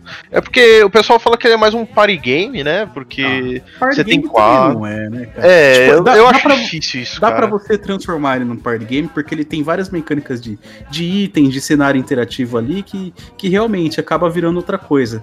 Mas se você tira isso, que é o que acontece na Evo, né? Que é, acho que se eu não me engano, os campeonatos lá são só um contra um, com item desativado, esse tipo de coisa, pô, aí vira, vira um jogo de luta mesmo, assim, cara. Vira um, negócio. Cara, e eu, mas na verdade eu não acho nem que é aquela questão de item, cenário interativo, porque Injustice tem isso, né? É. O, cenário Ah, é mas- inter- o Mortal Kombat 11 tem cenário interativo. É, É, um nível mas- menor, é um nível Sim, menor. Bem menor, né, É, cara? Porque é, é. No, no Smash Bros. é putaria total, cara. Dá pra É. juntar, nesse último aí, dá pra juntar 16 jogador, dá pra colocar Pokébola ali, Assist Trophy, um monte de caralho a quatro ali. Aí vira um negócio. Aí vira putaria. Aí não tem, não tem técnica, cara. Ali, aí é sorte, não tem jeito. Então, então, no final das contas, é isso, gente. Ah, Se o jogo, com os itens ativados, é um party game. Com tudo desativado no 1x1, é um jogo de luta. Essa é a nossa Mas tem posição. é, essa é a nossa posição isentona. Depende de como você joga Smash Bros. É verdade, mas é isso mesmo. Cara, mas faz sentido. Pior que faz Pior sentido, que- né? que- porque muda, muda o jogo totalmente, cara. Mas o, o pior, o Smash que vendeu mais não foi nem o Melee, né? Foi esse último que saiu aí, o, o Smash Bros Ultimate. Que Ah, também personagem tem tudo, né, caralho? Tem a É. porra toda. Eu acho que o pessoal gosta mais do Melee porque ele me parece o mais equilibrado, assim, em, questão de balanceamento e tal. Até por ter menos personagem e tal. É igual o, o- a gente falou do King of Fighters aqui. Eu adoro o King of Fighters 2002. Só Uhum. que, porra, assim, tem a, pega a Angel ali, ela tem combo ali que dá pra você fazer infinito, saca? É. Isso daí num jogo de luta, num- no cenário competitivo, não pode, sabe? É, Então não tem é como mesmo, né, velho? Você tem que deixar alguma, alguma maneira de você sair desses, dessas, desses combos de canto de tela, assim, que realmente é complicado. Agora, ah, só fazendo esse. falando um pouco mais desse jogo de luta como um todo. Um dia a gente ainda vai fazer um podcast bem, bem, bem legal sobre isso. Ah, a questão é assim. A SNK meio que cagou um pouco, né, no último Super, é, no King of Fighters 14. Aí você tem o Street Fighter V agora, ele é um puta de um jogo, antes ele, ele não era. Ah, e aí isso daí meio que deu margem para outros jogos aparecerem, né? Por exemplo, Dragon Ball Fighters. O Guilty Gears vai mudar bastante também. Então você tá vendo cada vez mais os jogos indo para um cenário, os jogos de luta criando um cenário de esporte, né? Todo mundo quer ter seu e-sport agora. Sim. Cara, Então- e é muito louco isso, porque Dragon Ball, por exemplo, é um jogo que sempre teve jogo de luta, mas eu nunca achei que ele fosse ter essa relevância a nível Street Fighter, assim, sabe? E, pô, É. Fighter Z, ele, ele meio que pegou ali, cara. Roubou o coração de muita gente. Cara, porque o Fighters, ele tem aquela. algumas coisas relacionadas ao Fighters, né? Ele tem de fato uma mecânica competitiva e. e é que é o 3 contra 3, 2D e tal, combos e o caralho a 4. E você tem. é, uma outra coisa que chamou bastante atenção foram os gráficos, né? Esse, a- a- esse método de, de, de modelagem da Arc System é muito foda, cara. Porque Parece realmente. mesmo. Exato, exato. Eu realmente fico me perguntando como é que vai ser um gráfico desses jogos num PlayStation 5. Não, inclusive, quando, quando eu fui jogar o, o Dragon Ball Kakaroto lá, eu fiquei decepcionado, porque o gráfico não era igual ao do Fighter Z, saca? Fiquei Então, tipo, o caralho. Fighters ele é muito bonito, velho. Muito bonito. Eu jogo. Eu tenho uma. Uma OLED C9 aqui, da LG. E, cara, é bizarro. É maravilhoso. É o jogo. Mano, é o jogo mais bonito de, de cel shading, né? Que eu já vi na minha vida. Não, É ele, con- ele convence que é um desenho mesmo, cara. É, É, quando- Inclusive, ele é mais bonito que o, que o Dragon Ball Super. Você vai ver lá os lá. É, cara, realmente. Eu acho que o único jogo que vai bater ele em termos de gráfico é o novo Guilty Gears. É. Tem o que você tava jogando lá também, como é que era? né? Que, é- que era um joguinho de celular que virou joguinho de luta. Ah, eu gosto muito, eu gosto muito. Eu dei uma paradinha nele agora, mas eu gosto muito dele, porque eu tô. Eu, eu tô querendo comprar uma hitbox, Caio. É, Mas qual que é? Que, qual que você joga? É o Grand Blue Fantasy. Ah, Versus. É isso aí. Grand Blue Fantasy Versus. Ah, cara, é- ele, é- ele também é muito bom. Ele também é muito bom, mas é um jogo de nicho, né, cara? Eu Uhum. gosto de jogo de anime, né? Eu sou um otaku fedido. Mas. e, querendo ou não, esses jogos são mais nichados, né? Eu, eu tô com bastante expectativa pro jogo de luta do League of Legends, né? E Parece que a previsão é 2021, 2022 uh, para sair. Eu acho que vai ser um bom jogo, cara. Eu acho que vai ser um bom jogo. Vamos torcer. E se sair algum próximo jogo do Dragon Ball, que saia dublado, né? Porque nunca saiu, né? Nossa, Pô, esse Kakaroto aí seria o- um, um, um excelente jogo pra mim dublado, já que é a história inteira, né? Pô, eu, eu tive reações mistas com esse jogo aí. Eu gostei e não gostei ao mesmo tempo, assim. O que, que você não gostou, Canhão? Cara, eu- assim, como o jogo em si, eu não gostei, sabe? Uhum. Só que como é Dragon Ball e você revisita todas as sagas ali e tal, tem as musiquinhas do desenho também. Uhum. Enquanto você tá jogando, você acha foda, você acha demais, assim. Só depois quando você para pra pensar que você pensa, ah, é, é um jogo meio medíocre, assim, né? Mas valeu, valeu a pena, porque me divertiu enquanto eu jogava. Então é um jogo divertido, com gameplay medíocre É, e só que nostálgico. ele- exato, ele, ele é tão nostálgico que ele engana o gameplay dele. Você acha que ele é bom, mas não é, não se, não se engane. Ele é apenas medíocre, assim. Ele é medíocre, ele é medíocre. E eu tinha visto que a, a ideia, na verdade, era que o, a renderização ali, as cores desse jogo, eram pra ser referentes ao mangá. Porra, e, ia ficar muito mais bonito do que foi lançado, cara. É, realmente, cara, realmente. Eu gostei, na verdade, eu queria que lançasse um Dragon Ball nesse estilo, assim, do Dragon Ball mesmo, né? Da fase do Goku criança. É, eu acho que ele casa melhor. Eu acho assim. que casaria melhor, não com plataforma 3D, mas um, um RPG com plataforma, alguma coisa mais. Um pouco mais diferenciada, uma mistura de gêneros, assim, que daria muito certo, eu acho. Não, da- daria até pra fazer um RPG também, assim, sei lá, faz em em 3D também, acho que dá. É que hoje em dia, se for ver, cara, assim, eu também gosto muito de RPG, né? E RPG por turno hoje em dia, eu não sei se eu fiquei velho, mas eu andei perdendo meio a paciência pra isso. Mas eu acho que hoje em dia eu, eu cheguei numa conclusão que jogos com elementos de RPG são muito mais atrativos do que os RPGs em si. Um exemplo que eu tô tendo disso é o. Eu tô jogando o God of War do PlayStation 4, né? E, cara, assim, um jogo de ação com elementos de, de progressão de personagem em RPG, porra, é maravilhoso. Então, é mas muito mais mesmo- com RPG de turno. Mesmo os grandes clássicos dos RPGs, assim, eles estão indo pra esse caminho também, né? O É. Final Fantasy, ele tá meio que virando um jogo de ação aos poucos, né? Putz, nem me fale em Final Fantasy. Final Fantasy sempre foi meu jogo favorito da, da- das galáxias, porém, ele me ele acabou comigo, cara. Desde o 13 eu não fico empolgado com nenhum nenhum Final Fantasy. Eu jogo todos, gosto no final, mas aquele gosto que eu falo, ah, é, gostei, mas ok. Eu fui E com aí- uma expectativa muito baixa pro 15. E aí, quando saiu pra computador, que eu pude jogar, pô, eu achei o jogo foda pra caramba, cara. Todo mundo meteu o pau quando ele saiu lá no PlayStation.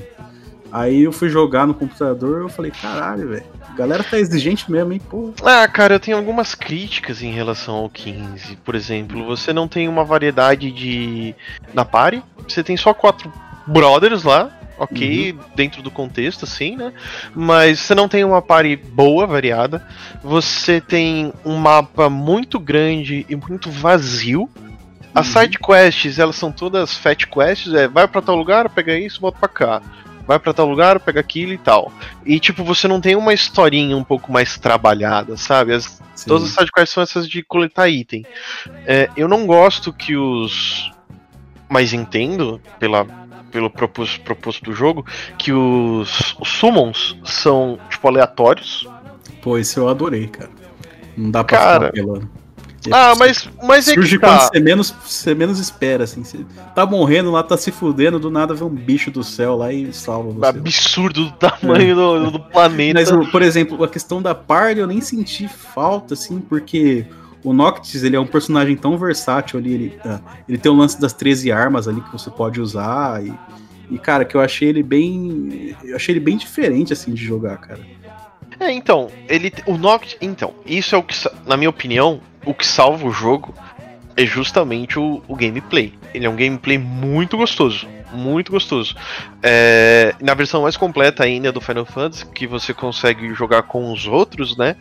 É, isso dá uma expandida bem agradável, dá uma sobrevida boa pro jogo. Então, na verdade, pra mim, o que me manteve no Final Fantasy XV foi o gameplay, porque eu acho muito divertido. Agora, todo o resto do jogo eu acho bem pobre. Eu E acho gráficos, né? Jogo bonito pra caramba. ah, sim, é, o jogo é bonito também.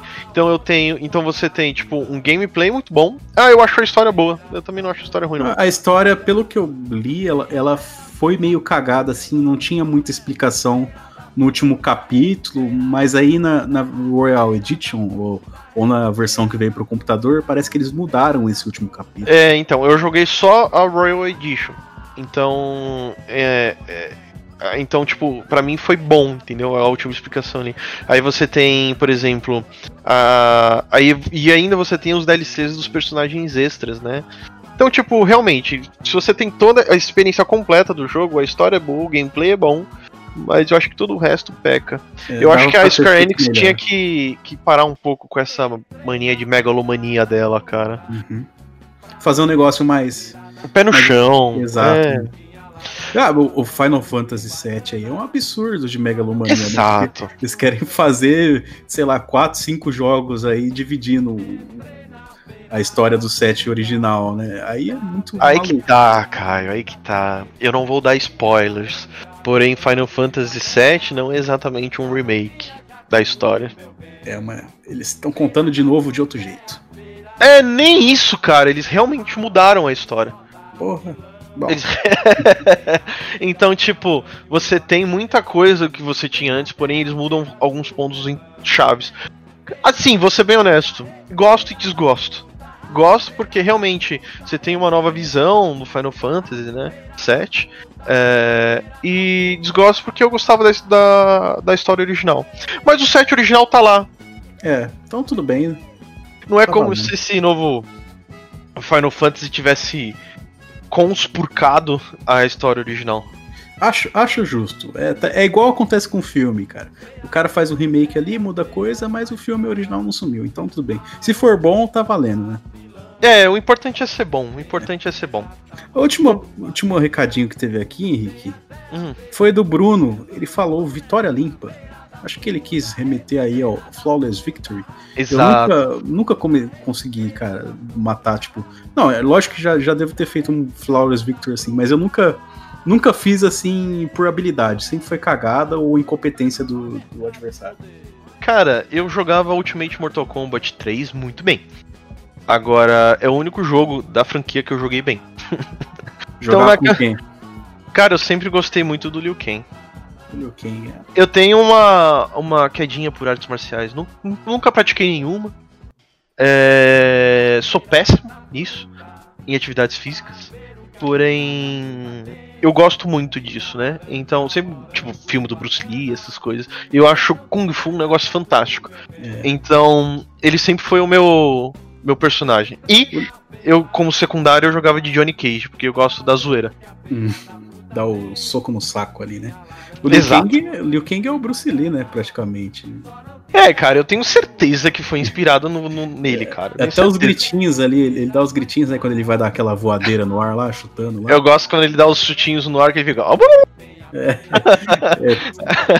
É, É muito bom, cara. Ca- é, isso aí, final dos anos 80, começo dos anos 90, su- surgiu um monte, né, de, de Bruce Lee que, que não parecia o Bruce Lee, mas que era inspirado no Bruce Lee. Tipo o Kenshiro lá, né, também, que, que ele dá os- as porradeiras dele lá, e aí ele faz os do, do Bruce Lee também, né? Também. É, o, o Bruce Lee é, é o cara, velho. Só, só. Esse, esse é o mote final dos comentários. Bruce Lee é o cara. Mas você, você falou que você tá enjoando de, de jogo de, de RPG de turno. Você, semana que vem, Henrique, a gente vai ter um episódio sobre o quê? Me fala aí.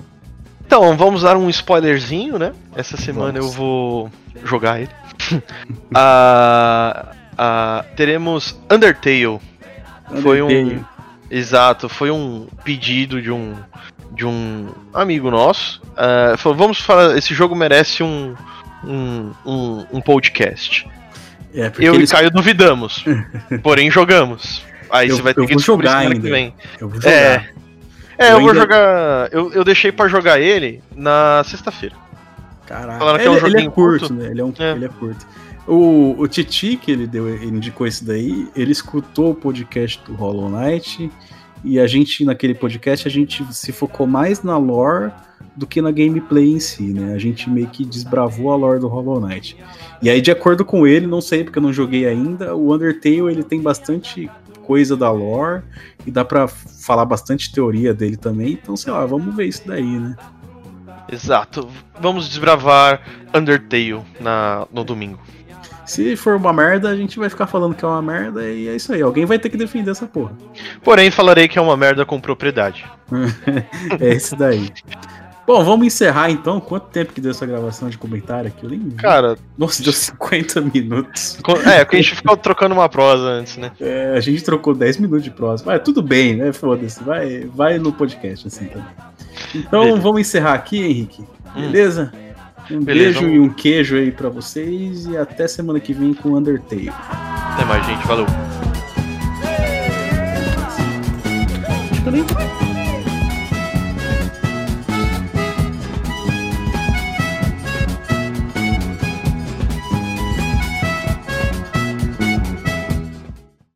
Hadouken!